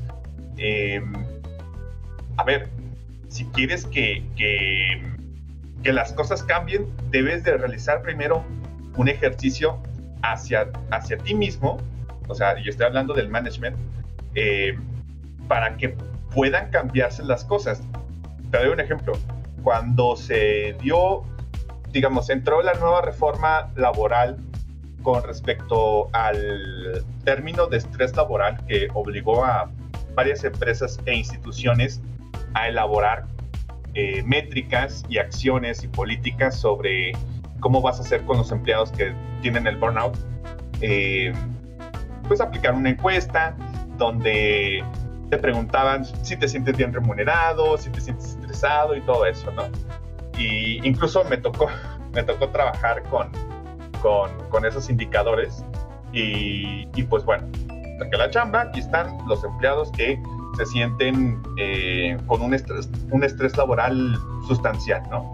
Y tus acciones fueron básicamente meterlos a un curso para que liberaran ese estrés laboral, o sea, quítales más tiempo porque pues no, no lo van a hacer en su jornada laboral, como crees, si ya les estoy pagando por eso. Los metieron a un curso y les dieron como que una plática de que es que este, el trabajo es muy bueno porque pues te da para tu familia, te da para comer para tu familia, te da para tu vivienda, tu vestido y todo eso. Y es como que, a ver, estás haciendo todo exactamente lo que está propiciando el estrés laboral en estas personas. Sí es y no estás, no estás realizando. ¿Por qué? Porque tu concepción del estrés laboral es el individuo o el trabajador es el culpable de que esté, estresado laboralmente. ¿Cómo voy a ser yo el responsable de que lo, se haya estresado? ¿Cómo, puede ser posible? Yo estoy al mando, yo decido lo que está bien y lo que está mal, ¿no? Entonces, a ver, metas este cursito de que le van a, no sé, a dar unas técnicas de cómo liberar el estrés, no sé, eh, algo de yoga, algo de... el mentado mindfulness, pues. Sí, sí, que, mencionabas. Eh, afortunadamente, como yo, yo la cambié, yo dije, a ver, yo voy a decir que todo está bien conmigo mismo porque pues no, no quiero sufrir esas consecuencias, pero pobres de aquellos que expresaron su verdadero sentir en ese cuestionario porque los metieron a ese cursito, les dieron esa plática y ¿qué fue lo que sucedió? Pues se estresaron más, ¿no? Obviamente. Realizaron, eh, ¿Por qué? Porque les quitaste más tiempo, les quitaste eh, y además los evidenciaste, o sea, porque los, los has señalado de que tú eres el estresado laboral, tú eres el que está haciendo mal las cosas, ¿cómo, cómo te atreves a estresarte laboralmente? Yo te he brindado todo y y ahí reside eh, eh, auténticamente la ironía. Así es. ¿Por qué, por qué no, puede, por qué no podemos hacer ese, ejercicio de autocrítica? No, no, es, no es el fin del mundo cuando lo realizas. No, está, no está mal decir que estás mal. Ok, estoy mal. Voy a, voy a cambiar las cosas para mejorarlas. Y, y dime qué puedo hacer para ayudarte y para, para, para hacerte sentir mejor. Y, y esa es parte de, hecho, cuando, cuando me ha tocado trabajar con gente que, con la que sí me siento identificada, con la que sí me siento apoyado, con la que de verdad me pongo la camiseta, o sea, porque se lo digo, sí me, he puesto la camiseta con ciertas personas porque hacen ese, hacen ese ejercicio, hacen ese de, ¿te sientes mal? Bueno, ¿qué he hecho yo para que te sientas así y qué puedo hacer para que te sientas mejor. No, y la solución es a los síntomas, no a la raíz. Sí, y, pues tú, tú, le puedes dar un paracetamol al trabajador y a lo mejor se siente bien, hace estos ejercicios de, de mindfulness, no sé, una semana, a lo mejor se siente mejor unos días, pero el estrés va a estar ahí porque no has atacado la raíz. Si, si el problema es crónico, y está, está muy, muy arraigado al ser, no lo vas a solucionar con esas pastillitas, no lo vas a solucionar con esos ejercicios, no lo vas a solucionar con, con esas pláticas, de hacerte sentir mal, de que cuestionar el trabajo como, como crees y si es el que lleva el pan a, tu mesa, si es el que, el que te da de vestir, y si es el que eh, paga las cuentas, todas las cosas que les dijeron, que para mí son aberrantes, ¿no? Em, y ahí reside la, la ironía. A ver, aceptar que está mal no es el fin del mundo. Ese es como que lo principal que hay que tener en cuenta si, en algún momento caemos en, en, esos, en esos puestos, ¿no? Y realizar un auténtico ejercicio de querer mejorar las cosas. No pasa nada, pasa nada, no le va a pasar nada a la estructura. Ya hice mi travesura y lo comprobé. Y espero replicarlo en otros lugares. Eh, es que es prácticamente el problema también que está arraigado también. Es parte de esa cultura de deslindarse de las responsabilidades. Porque pues hemos visto, o bueno, supongo que ustedes también lo han tenido que echar en práctica, esa necesidad de tirar la bolita a todos lados para no sostener la culpa al final. Esa misma cultura de trabajo que se nos inmiscuyó es la que está arriba. Así que lo que se hace es pues prácticamente echarle la culpa al empleado para que la empresa no se responsabilice, pasarle la bolita y pues ya que se haga él mismo pues la solución. Ya le das tú, tú puedes excusarte que le diste las herramientas, pero pues al final del día, como tú dijiste, no atacaste el problema de raíz, el estrés va a seguir ahí. Y pues prácticamente poner un curita sobre una cicatriz que necesita puntos, pues no va, no, no, no sirve para nada. No va a detener la hemorragia. Así es, o sea, prácticamente vamos a seguir con el mismo problema. Pusiste una presa, si quieres, un, perdón, un dique, pero pues no, realmente no, no es la solución. Va a seguir habiendo fugas y va a llegar el punto en el que es el dique se rompa. Y pues prácticamente volvimos al cuadro 1 detienes a tus trabajadores infelices, estresados y te niegas a tomar responsabilidad por ello. Y pues otra vez este esa idea del despido silencioso que como ya lo habíamos dicho, como lo había dicho más bien Jones, perdón, es este una pésima comunicación o un desapego de la realidad que tienen las de relaciones públicas referente al problema. Pero pues eso ya tiene que ver un poquito más con la conciencia de clase, pero ese es un tema que te varía horas que no tenemos tiempo para ello. Bueno, ¿algún otro tema que quieran, perdón, algún otro punto que quieran decir sobre este tema antes de pasar al siguiente? Todo bien. No, no, no de mi parte.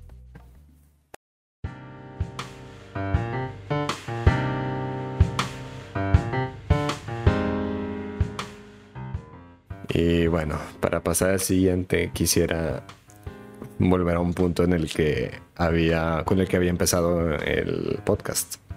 Este, si bien el término nació en el 2022, marzo 2022, a las, la idea de hacer solo lo que nos toca ha estado presente desde siempre. O sea, tal vez no siempre, siempre, pero sí ya a partir del siglo XX. Lo hemos podido observar en varias comedias de donde hay trabajadores holgazanes o son más bien presentados como holgazanes, en donde simplemente hacen lo que les toca o hacen todo con el esfuerzo mínimo.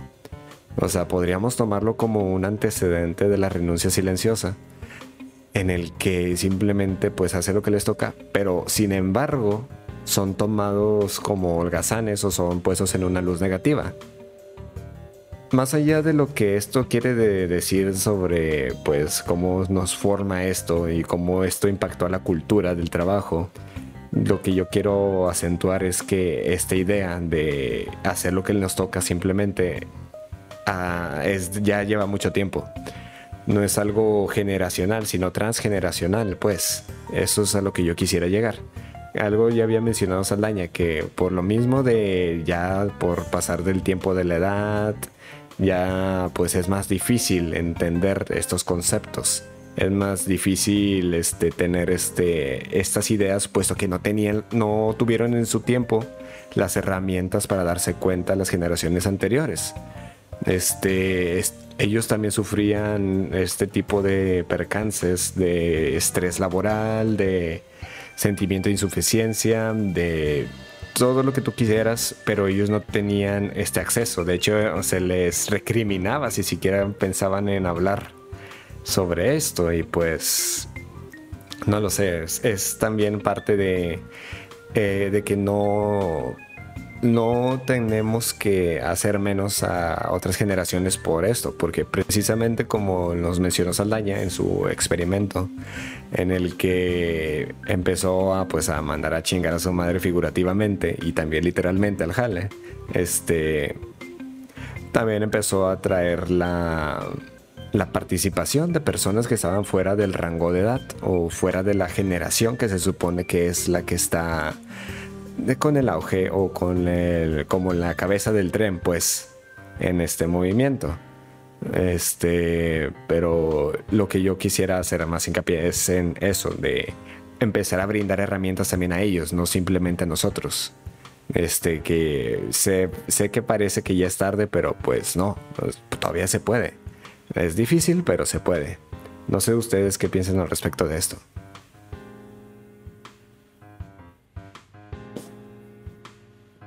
Bueno, yo, yo sí compro, compro la idea de, me parece que lo, lo comentaba Jonathan, de cómo las generaciones pasadas vieron su patrimonio crecer gracias al, al, trabajo que, que, pudieron obtener.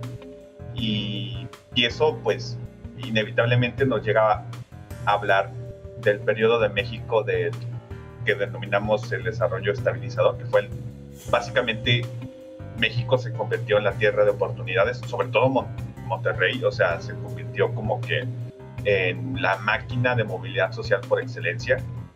Tú llegabas a Monterrey en los años 70, 80 y parte del, antes de la crisis del 94, eh, era muy fácil conseguir empleo, si que, si que de verdad querías trabajar, conseguir empleo, chingarle y hacerte un patrimonio. Sea, era, era relativamente sencillo. Entiendo ese romanticismo por esa época que se vivió en ese periodo de tiempo, que fue un, un, periodo de tiempo de movilidad social muy marcada. Y, entiendo también el discurso romántico que tienen y me ha tocado que varias, varias personas de ese rango de edad me lo han comentado, de somos la generación que fuimos descalzos a la escuela y llevamos a la universidad a nuestros hijos. Ok, entiendo completamente su sentir, eh, lo que los mueve y lo que los motiva a ser lo que son. Eh, eso no, no, no exime, como lo comentaste, que hayan sufrido en silencio, que no hayan comentado, que no hayan pensado en muchos días de sus vidas, que cuestionarse sobre la, la forma en la cual se estaba dando su vida, el pasar del tiempo, eh, cómo veían a sus hijos crecer y, cómo veían a sus cabellos caer, ¿no? Eh, eh, empatizo completamente con, con, estas generaciones porque eh, sí creo que ellos vivieron la cultura del trabajo potencializada y además les tocó vivir una crisis muy fuerte, ¿no? Ahora, y hay dentro de, ellos esta percepción de que los, nosotros los jóvenes, entre comillas, somos flojos, somos poco incentivados, no somos comprometidos, no somos, eh, no nos casamos con un empleo porque nos gusta brincar, ¿no? Nos gusta, vámonos para acá y vamos para acá, me ofrecen más acá, pues vámonos. No me quedo en, un mismo espacio, ¿no? Y hay que, hay que entender que las dinámicas que vivimos nosotros y que vivieron ellos son completamente distintas, ¿no? no a todos les tocó rebanar el pastel, ¿eh?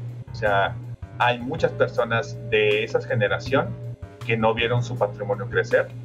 Puede que una, a una parte de la población sí, y ojalá eh, a quienes sean cercanos a ustedes así haya sido, ojalá y sí, pero no a todos fue, no a todos les tocó. Y, y sí hubo muchas personas de esta generación que sufrieron en silencio. ¿Por qué? Porque si tú eras alguien que se quejaba de su trabajo, que si llegaba y que no, es que eh, eh, pues, pues, pinche champa está muy bien culera y me tratan muy mal y todo eso, eh, te veían con un aspecto negativo de, de pues, ¿por qué te quejas del trabajo? Agradece que tienes, ¿no? Ya adentrándonos más sobre, y bueno, esto es para contextualizar a esta, a esta generación, ya adentrándonos más a mecanismos que nos permitan que ellos nos entiendan a nosotros, o sea, que también realicen ese, este ejercicio de empatizar con nosotros y que puedan, puedan deslindarse también del trabajo de la misma manera en la cual nosotros lo estamos haciendo en aras de poder propiciar otras áreas personales, creo que sí, sí debería existir una, una forma de, de entablar la conversación de tal manera que se pueda evidenciar la situación en la cual eh, estamos viviendo nosotros, por ejemplo, eh, la crisis inmobiliaria, ¿no? Porque creo que es, es lo que más como que les hace shock de que, ¿por qué yo cuando empecé a trabajar pude comprar mi casa y tú no? O sea, ¿por qué tú no? Y yo sí pude en, en, su tiempo, ¿no? Y creo que el, el, discutirlo, el hablarlo, el evidenciar las cosas, el que ayuda, por ejemplo, pero no es excluyente, que estas personas pues ya tengan una familia desarrollada, oye, pues valora más a tu familia que el trabajo, porque pues tú eres reemplazable o eres jubilable en cualquier momento, pero tu familia es tu familia, es quien te va a acompañar hasta el final de tus días. Si bien te fue y bien fuiste merecedor de ello, ¿no? Entonces, em, me parece un mecanismo para hacerlos entender el valor del tiempo también me parece que las personas que son de más avanzada edad son más eh, aventadas incluso porque sienten que ya no tienen nada que perder, porque ya vivieron. O sea, me ha tocado conversar con, con, personas de edad avanzada y ya, ya sienten como que eso de ya, yo ya viví y yo ya puedo hacer lo que quiera, ¿no? Porque pues yo ya, ya pasó mi ciclo, ¿no? Entonces se sienten más con esa libertad, pero mm, a lo mejor no está lo suficientemente bien encaminada y creo que sería bueno entablar conversación, escucharles, eh, como les digo, hagan este proceso de empatización eh, con ellos. No es mm, una tarea muy sencilla, he de confesar, porque sí me ha tocado eh, escuchar comentarios muy, muy hirientes con respecto a eh, cómo, cómo conciben la vida y cómo, cómo la hemos desarrollado, ¿no? Entonces, pero sí debemos de entender los distintos contextos, debemos de entender también que eh, nosotros estamos a lo mejor un poquito más abiertos al diálogo que ellos, entonces sí debemos de ser un poco más pacientes. Creo que la paciencia es una virtud que poco a poco se pierde que debemos de, estarla recuperando y entonces eh, poder, encontrar una senda en la cual podamos nosotros hacer entender, ¿no? Eh, no, no instruir, porque no somos instructores de nadie, pero sí, sí que se pueda evidenciar el problema y que, y que se puedan encontrar soluciones. A lo mejor, no sé, puede que eh, ellos con su experiencia nos digan cómo hacerlo, nos digan cómo, ya que, ya que empaticen con nosotros, a lo mejor encontramos palabras de consuelo y de, y de sabiduría y nos ayuden a, atacar mejor el problema. Quiero pensar así, quiero pensar que cuando logremos esto, cuando logremos que las personas de edad avanzada entiendan la situación en la que estamos, nos ayuden con su experiencia, porque nos llevan muchos kilómetros más y han pasado por caminos muchísimo más enlodados que nosotros y han pisado y tragado fango muchísimo más que nosotros. Y algo han de tener, porque siguen vivos y siguen adelante, ¿no? Y eso es algo de respetarse y de, admirarse. Y si logramos ese proceso, podemos obtener eh, ese beneficio, ese, esa, esa experiencia. Y no sé, quién sabe, a lo mejor la solución la tienen ellos y simplemente habría que convencerles de que nos la brinden y que, y que puedan, puedan ayudarnos a mejorar nuestras condiciones, ¿no? Y las condiciones de todos también, ¿por qué no? Pues sí, al final del día no tenemos que caer en el otrismo, pues el otrismo simplemente nunca va a ayudar, nunca ha ayudado. Este, hablando también de lo de las generaciones, pues siempre ha habido estas estúpidas peleas de de que ah, los millennials son unos pendejos, nomás este ven su celular y van a Starbucks o lo que sea. Y eso estuvo vigente mientras nosotros éramos niños. Este, y ahora los millennials son los que están repitiendo el mismo proceso. Ahora con la generación Z. O sea, al final del día no se aprendió nada. Se empieza a manejar el discurso del otrismo por esa necesidad de sentirse superior, de que, no sé, manejar este tipo de las generaciones como si fueran equipos de fútbol, como lo se hace todo en este México, pues, incluso la política, pero pues otra vez ese tema no tiene nada que ver. Este, pero sí, estoy de acuerdo que llegando a un punto del diálogo es donde se puede empezar a llegar a un punto de acuerdo. Este, cuando dejemos de competir y de entrar en estas olimpiadas de yo sufrí más, yo sufrí más o yo lo tengo más difícil, es cuando vamos a empezar a salir de esta. No podemos esperar que se puedan solucionar los problemas si se están de que dejando pues dejando fuera opiniones por el simple hecho de estar en desacuerdo en algunas cosas o estar en, en acuerdo en algunas, pero que los puntos inflexivos o los puntos base o los cimientos de las ideologías de las generaciones este pues empiezan a chocar, pues no podemos entonces no podemos tener esta conversación. Así que es el momento de empezar a acoplarnos, tanto de que aprender nosotros a generar más paciencia, así como ellos empezar a abrirse. Este, pero nuevamente no podemos seguir metiéndonos en el otrismo, también tenemos que dejar esas tonterías de los millennials, generación de cristal y ya empezar a abrir el diálogo, comportarnos como los adultos que somos, pues, o sea, y no lo digo de forma despectiva o algo así que se puede tener sobre las infancias, obviamente. Pero lo que yo quisiera llegar es hablarlo como si fuéramos maduros. Ándale, y, la verdad, eh, sí existe una disposición al diálogo. O sea, me consta de, ese hecho porque les comparto una experiencia muy bonita. Eh, tuve una conversación con una persona, digámosle, del rango de edad de 60 a 65 años y pues esta persona me recriminaba mucho de que pues oye, llevas para los 30, eh, has estudiado mucho, eres muy inteligente, pero pues ni tienes, no, no tienes una casota, no tienes este, una camioneta y, pues me parece que pues, pues tú, fracasaste en la vida, ¿no? No, no, no te veo rompiéndola, ¿no? Como ya me mencionó otras, otras personas. Sí, la percepción del éxito enfocada en la percepción capitalista, pues es la de tienes que tener carro, tienes que tener tu casota, tienes que tener familia, esposa y todas las, todo el estereotipo regio. Sí, claro. Y, y esta persona lo personalizaba excelente, ¿no?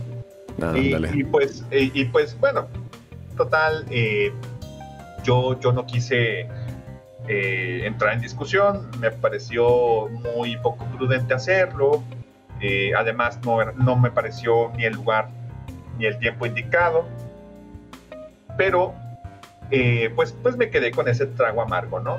Em, ya después, en, en, otro contexto, a una persona en el rango similar, igual de 60, 65 años, le, dije, no, le comenté, estaba, estábamos hablando de, de, algo similar sobre el patrimonio y le dije, no, es que una persona me dijo esto, eh, que pues le parecía que yo era una persona pues muy capacitada, pero pues que yo fracasé en la vida porque pues esto, esto.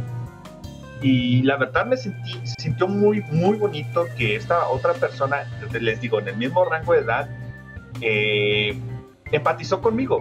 ¿Y qué le pasa a esta persona? No entiende que todos vivimos una carrera distinta, eh, yo no logré mi, casa propia hasta los 50 años y eso no me hace menos y a ti no te hace menos no tenerla ahorita y o sea sí empatizan estas personas sí empatizan estas generaciones sí empatizan sí sí sí les mueve un sentimiento de unidad simplemente es que eh, se puedan dar las condiciones para ello y que no te limites y no quieras confrontarlos. O sea, no, no, como tú lo dices, eh, Rancio, o sea, no, no verlo como una lucha, no verlo como una competencia de yo sufrí más, yo me esforcé más, por eso yo soy más. O sea, eh, es simplemente el hecho de que puedan empatizar contigo, entiendan tu contexto y las cosas se van a ir dando. Si son buenas personas,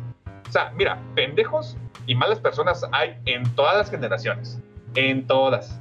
O sea, los hay viejos, jóvenes, adultos, solteros y jóvenes, ¿no? Y buenas personas también, en todas hay. Simplemente logra el, el conecta adecuado y vas a ver que sí se puede escuchar comentarios adecuados y comentarios correctos y reconfortantes y de empatía si, si lo sabes buscar si lo sabes, probablemente propiciarlo. Sí, prácticamente. Uh, Jones, ¿querías compartir algo? Uh, sí, digo, solo estoy muy de acuerdo con ese punto. O sea, estoy de acuerdo con, con que hay que empatizar. Uh, creo que, que es lo, lo, correcto, no caer en, en una dinámica de otrismo. Y sí, digo, evidentemente no abona creo que hasta me parece nocivo y tóxico. Eh, y para pronto un ejemplo, ¿no? En Estados Unidos con el debt forgiveness o, o la mm, el perdón al, a la deuda escolar en muchos casos donde aplicaba hubo mucha oposición por parte de mucha gente que pues eh, lamentablemente sí tuvo que hacer el pago de sus préstamos escolares eh, pero diablos o sea qué falta de de, empatía, ¿no? Y qué falta de, de, decidir. Oye, pues sí, digo, quizás a mí no me atacaron las mismas oportunidades, pero no es motivo para, para tener un, una, una oposición a que cosas como esas sucedan. Mm, ándale muy bien. Es correcto, no podemos mantenernos en este aire del lotrismo y yo insisto que hay que irle bajando esa tontería de las guerras de generaciones. Se me han hecho tontas cuando era niño y se me hacen muy, muy estúpidas ahora. Así que pues, a echarle ganas muchachos.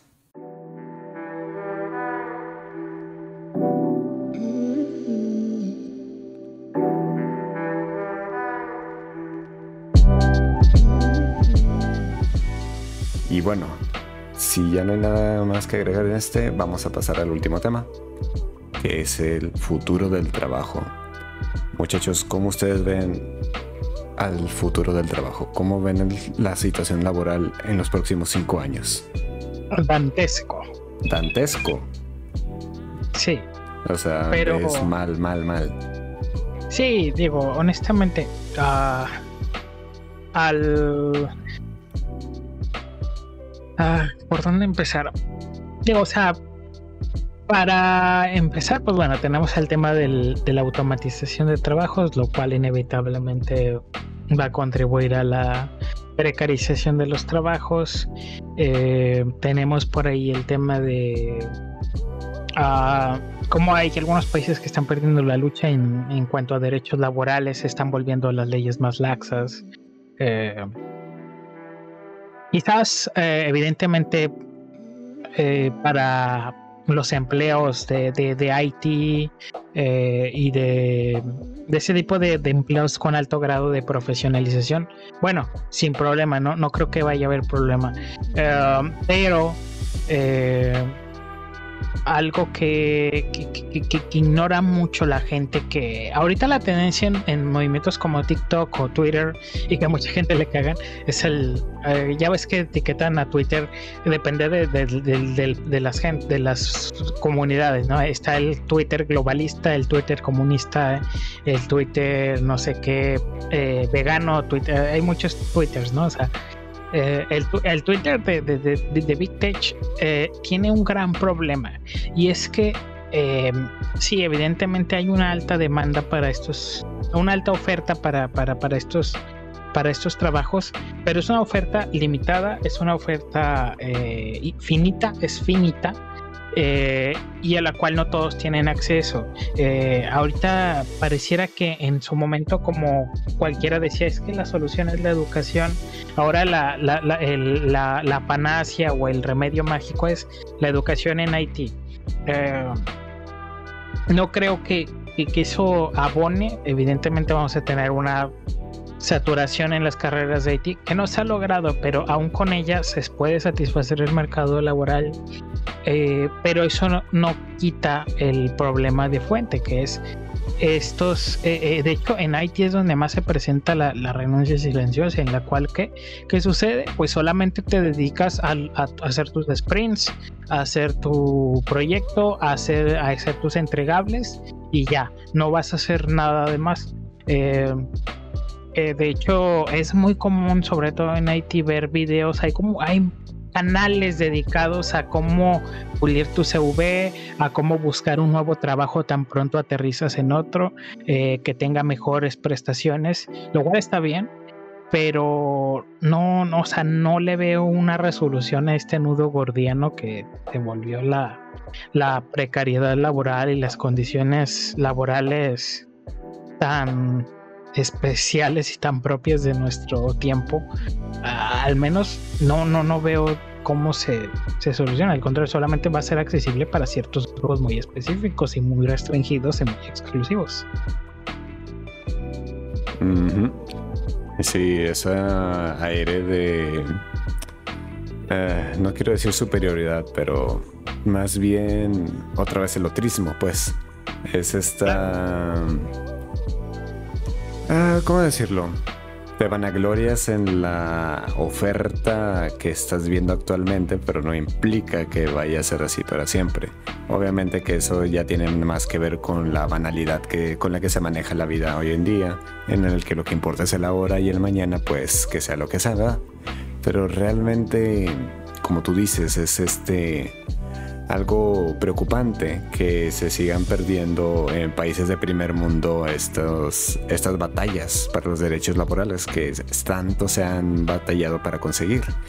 Y de hecho, pues lo vemos esto reflejado obviamente porque pues todo lo que afecta a Estados Unidos especialmente nos afecta a nosotros este, en cuanto a la percepción de los derechos laborales. Aunque a pesar de eso ya se está empezando a luchar aún más este, tanto con los colectivos que se organizan en, tanto en la vía virtual como en las uniones que se están generando en el país, pues aún así puede que sea negativo el, el paisaje que se ve, no que no sea lo mejor que se pueda obtener, pero pues para eso están las opciones, para eso está el tiempo, para eso están las uniones y para eso están las organizaciones, así que pues vamos a seguir esperando y viendo qué podamos esperar, o sea, ver el futuro.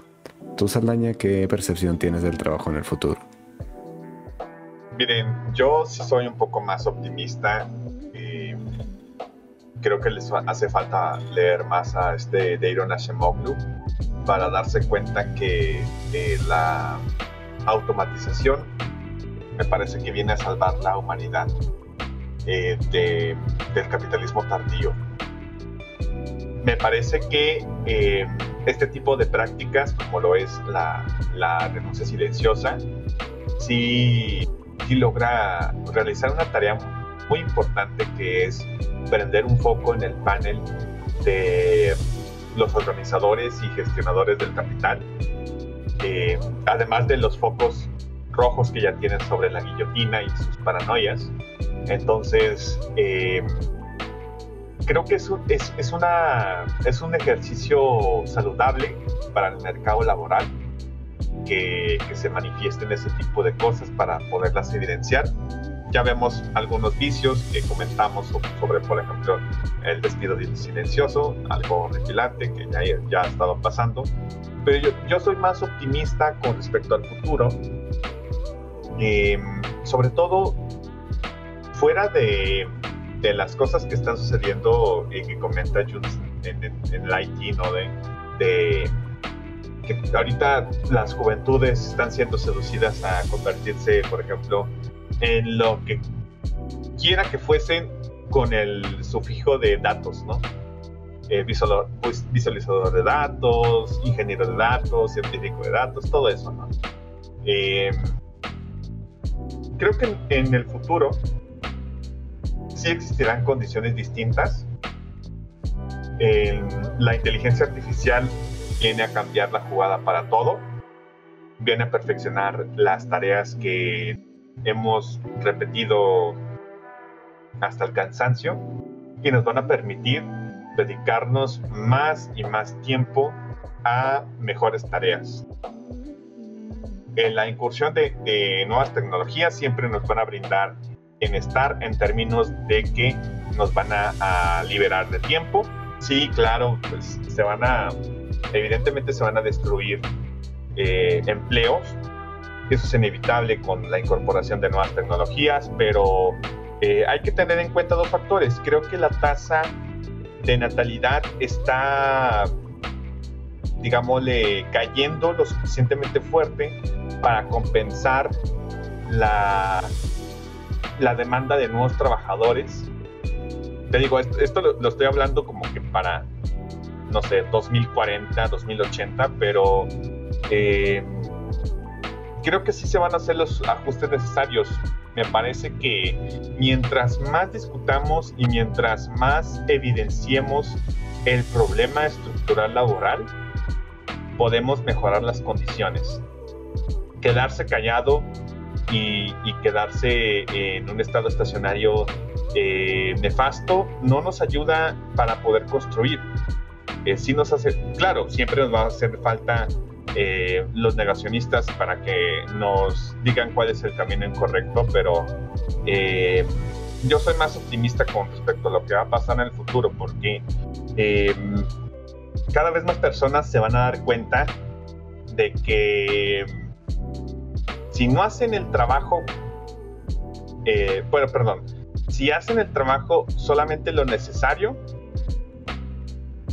pues van a, van a, van a poder disfrutar de una mejor calidad de vida porque van a tener más tiempo y, y pues bueno se van a dar cuenta que nada de lo que nada de lo que han renunciado cambió es decir el hecho de que ya no se comprometan tanto con su trabajo no va a destruir su trabajo no lo va a, cambiar no van a cambiar las condiciones pero sí les van a permitir poderse construir en otras rutas. Y creo que eso es lo más valioso de, este fenómeno, que van a permitir a otras generaciones y a las, al, tanto para adelante como para atrás, darse cuenta que su tiempo es valioso, que lo van a poder invertir en ellos mismos o con su familia. Y eso creo que inevitablemente nos va a llevar a una mejora sustancial del bienestar. Eh, si, es, si son muy negativos al respecto, lean más a Deiro Nashimoglu y se van a dar cuenta que la, cuarta revolución industrial y tecnológica sí nos va a llevar a mejores condiciones. Y el, digámosle, el último comentario, por así decirlo, en el tema del futuro del trabajo, es que los pesimistas históricamente siempre se han equivocado. Siempre. Desde la primera revolución industrial han estado en un completo error. Entonces. Porque el pesimismo genera el cambio, Saldi. Está sonando como Steven Pinker a este paso, ¿eh? Te voy a tener que reeducar. no, no, no, perdónenme, pero este. Pero es que siempre han estado en el error. Eh, si no, si no, si no miramos en la senda con, con optimismo, no Alguien leyó Los Ángeles que llevamos dentro y se clavó. bueno, a lo mejor alguien, alguien no ha despertado, pero bueno, no te preocupes. En ese punto. Mira, si Piketty se volvió socialista es por algo.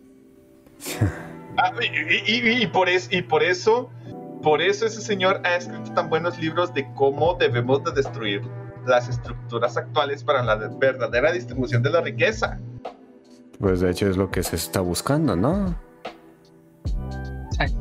Si no supiera que se puede hacer, no escribiría nada. Al final del día, miren, no podemos vivir sin los pesimistas ni tampoco los, uh, ¿cómo se dice? Optimistas. Al final del día tiene que estar el, ese va y viene y dentro de lo que cabe siempre va a querer que tengan razón los optimistas. Así que yo considero que mientras el punto de Jones es válido, también estoy un poquillo más de la mano de Saldaña. También considero que los crecientes adelantos tecnológicos van a terminar ayudando. Puede que la sociedad no esté lista, pero pues como todo cambio brusco que ah, hemos enfrentado por la historia, pues lo vamos a llevar.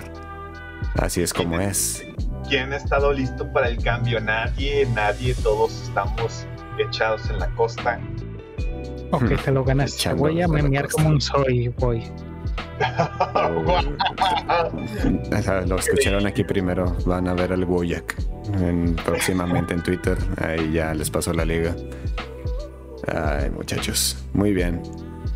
Bueno, entonces, para ya concluir, ¿qué nos dejan con todo esto que hemos platicado? ¿Qué es lo que quisieran concluir?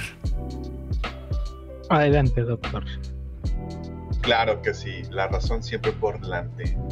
Eh, es muy importante que entendamos que este fenómeno de la renuncia silenciosa es un síntoma del cáncer que está viviendo el sistema y que hay de dos cosas, o lo dejamos morir o lo medicamos con una eh, muy dolorosa quimio para que pueda transformarse y renacer en algo mejor, evidentemente, ¿no? Entonces, em, simplemente hay que entender que debemos de escuchar, debemos de empatizar. Si alguien no está siendo lo suficientemente productivo a su consideración en el trabajo, no hay que juzgarlo, sus razones tendrán. Lo mejor es escucharlo y entender sus razones. Si es un pelmazo, siempre va a ser un pelmazo. Y si no lo es, al menos habrán aprendido algo. Eso es lo, más relevante. Y también lo importante es que el trabajo no es malo, es bueno. Simplemente lo que está mal es regalar. No hay que regalar nuestro trabajo. Si van a, si van a esforzarse y van a hacer un cambio sustancial en su persona y se van a esforzar y van a picar piedra, quédense con los beneficios de eso. Y si no se los van a quedar, que al menos lo remuneren lo suficientemente bien por haberlo hecho. Regalar el trabajo está mal, trabajar para ustedes está bien. Esa es mi conclusión. Muy bonita conclusión, Saldaña. Muchas gracias. Jones, adelante. Mi conclusión es una muy sencilla. Y citando al gran maestro Bertrand Russell, eh, el amor es sabio y el odio es tonto. Así que uh, dedíquense a vivir su vida bien. Eh, no se comprometan por nada que no sea que algo que les haga sentirse bien con ustedes mismos. El trabajo puede esperar ese reporte que aparentemente es tan urgente, puede esperar al día de mañana. No se, no se desviva por eh, algo tan banal como el trabajo. Eh, eso sí, eh, lamentablemente este mundo es cambiante, así que adáptese en la medida de lo posible, claro, sin sacrificar eh, su dignidad. Eh, también busque cómo usted puede hacer su proceso de renuncia silenciosa, si puede hacerlo, hágalo recuerde que simplemente lo único que está reclamando es un poco de cordura en este mundo y es que solamente va a ser por lo que le aquello por lo que le pagaron y nada más. Es, en eso consiste la renuncia silenciosa. No, no se trata de nada más y nada menos que recuperar la dignidad laboral y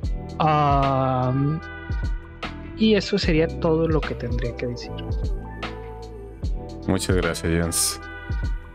Bueno, este ya lo han escuchado. Este, esa es la conclusión de los dos invitados. Yo quisiese agregar este que en sí la razón por la que a mí me empezó a interesar el tema de la renuncia silenciosa es porque me sentí identificado. Yo también sentí ese ah, esa sensación de desesperación y aburrimiento, aburrimiento precisamente más que nada en cuanto a las labores. Era bueno en lo que hacía, era bastante requerido, pero al final del día pues no había razón para hacerlo más allá de las horas que estaba otorgando. Yo considero que esto es lo que se debe apuntar para todo el mundo y por más negativa que suena la connotación de renuncia silenciosa, pues realmente no se está renunciando de nada, se está haciendo lo que nos toca, cuando nos toca y para lo que nos toca. Como ya nos había dicho Saldaña, tenemos que asegurarnos de que nuestro trabajo sea bien remunerado y que sea algo que nos esté construyendo a nosotros. Y si, como también había dicho Saldaña, nos toca tocar piedra, que sea algo en lo que nosotros estemos muy cómodos, es en algo que en lo que nosotros estemos con prospectos de crecer como persona y no necesariamente con una necesidad de formarte o crecer o buscar una nuevos proyectos o nuevas formas en las que en las cuales enaltecerte, pero al final del día lo que se tiene que buscar es simplemente la plenitud, es estar bien contigo y estar pues contento la mayor parte del tiempo. Obviamente siempre va a estar los, altibajos porque así es como somos, somos humanos, estamos predestinados a que se nos pasen cosas malas, cosas buenas y cosas neutrales, pero pues al final del día nosotros somos los que decidimos cómo vamos a llevar y esto no cambia nunca en el ámbito laboral.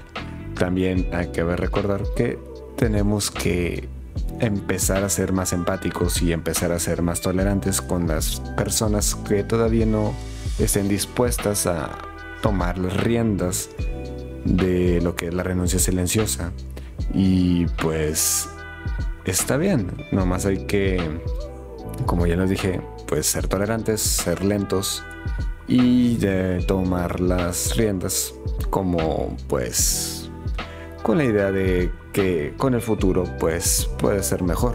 Podemos estar en una comunidad más amigable, podemos estar en una comunidad más placentera en la que ya dejamos de lado el otrismo, dejamos de lado la necesidad de sentirse superior y podemos por fin empezar a tomar en cuenta más nuestras necesidades eh, que sean ajenas al trabajo y darnos prioridad a nosotros y a nuestras familias y a lo que nosotros queramos hacer. Y bueno, eso es, sería todo por lo que tengo para compartir. Este ha sido todo por hoy. Este, Jones, ¿dónde te encontramos? Nos pueden encontrar en el difunto, bueno, no difunto, en Yato Podcast Entre Ondas. Eh, también nos pueden encontrar en eh, De Todo y Nada, que es un podcast que estamos comenzando con con el Sergiño y también nos pueden encontrar en el canal de Twitch eh, John Krajcek o John Krajcek, eso es eh, como John A R Y C K E K en Twitch. Muchas gracias por venir, Jans. Se me había olvidado agradecerte. No, no, el, yo te agradezco a ti. Muy bien, Saldaña, ¿dónde te encontramos? Pues en el clásico arroba salt-car en Twitter. Y ya muchachos, eh, muchas gracias, Rancio. Yo creo que eh, he aprendido mucho más y me llevo muchas, pero muchas experiencias con respecto a mi participación. Eh, y ahí, ahí me encuentran. No me molesten, por favor. O bueno, sí, moléstenme y, y así nos molestamos juntos. Escucharon, señores. Mándele 10. Muchas gracias por venir, Saldaña. No, no hay de qué. Y todos, todos dedíquense a sí mismos. No tiene que ser una actividad productiva. Se vale el ocio. Se vale valer madre. Se vale existir por existir nada más. Sobre todo porque existir es muy difícil, muchachos. Y bueno, este, yo este Aquí me despido, yo soy Rancio, me encuentro como arroba soy Rancio o con el podcast de Nada de Interés. Como siempre pueden contactarme si desean hablar un poco más del tema o si les interesa y se aprecia que se le dé un poquito más de difusión. Quisiera mantenerlo como algo de pasión, pero pues nunca está de más que llegue un poco más gente el mensaje. Y bueno, eso sería todo. Que tengan muy buenas noches y nos vemos a la próxima. Adiós.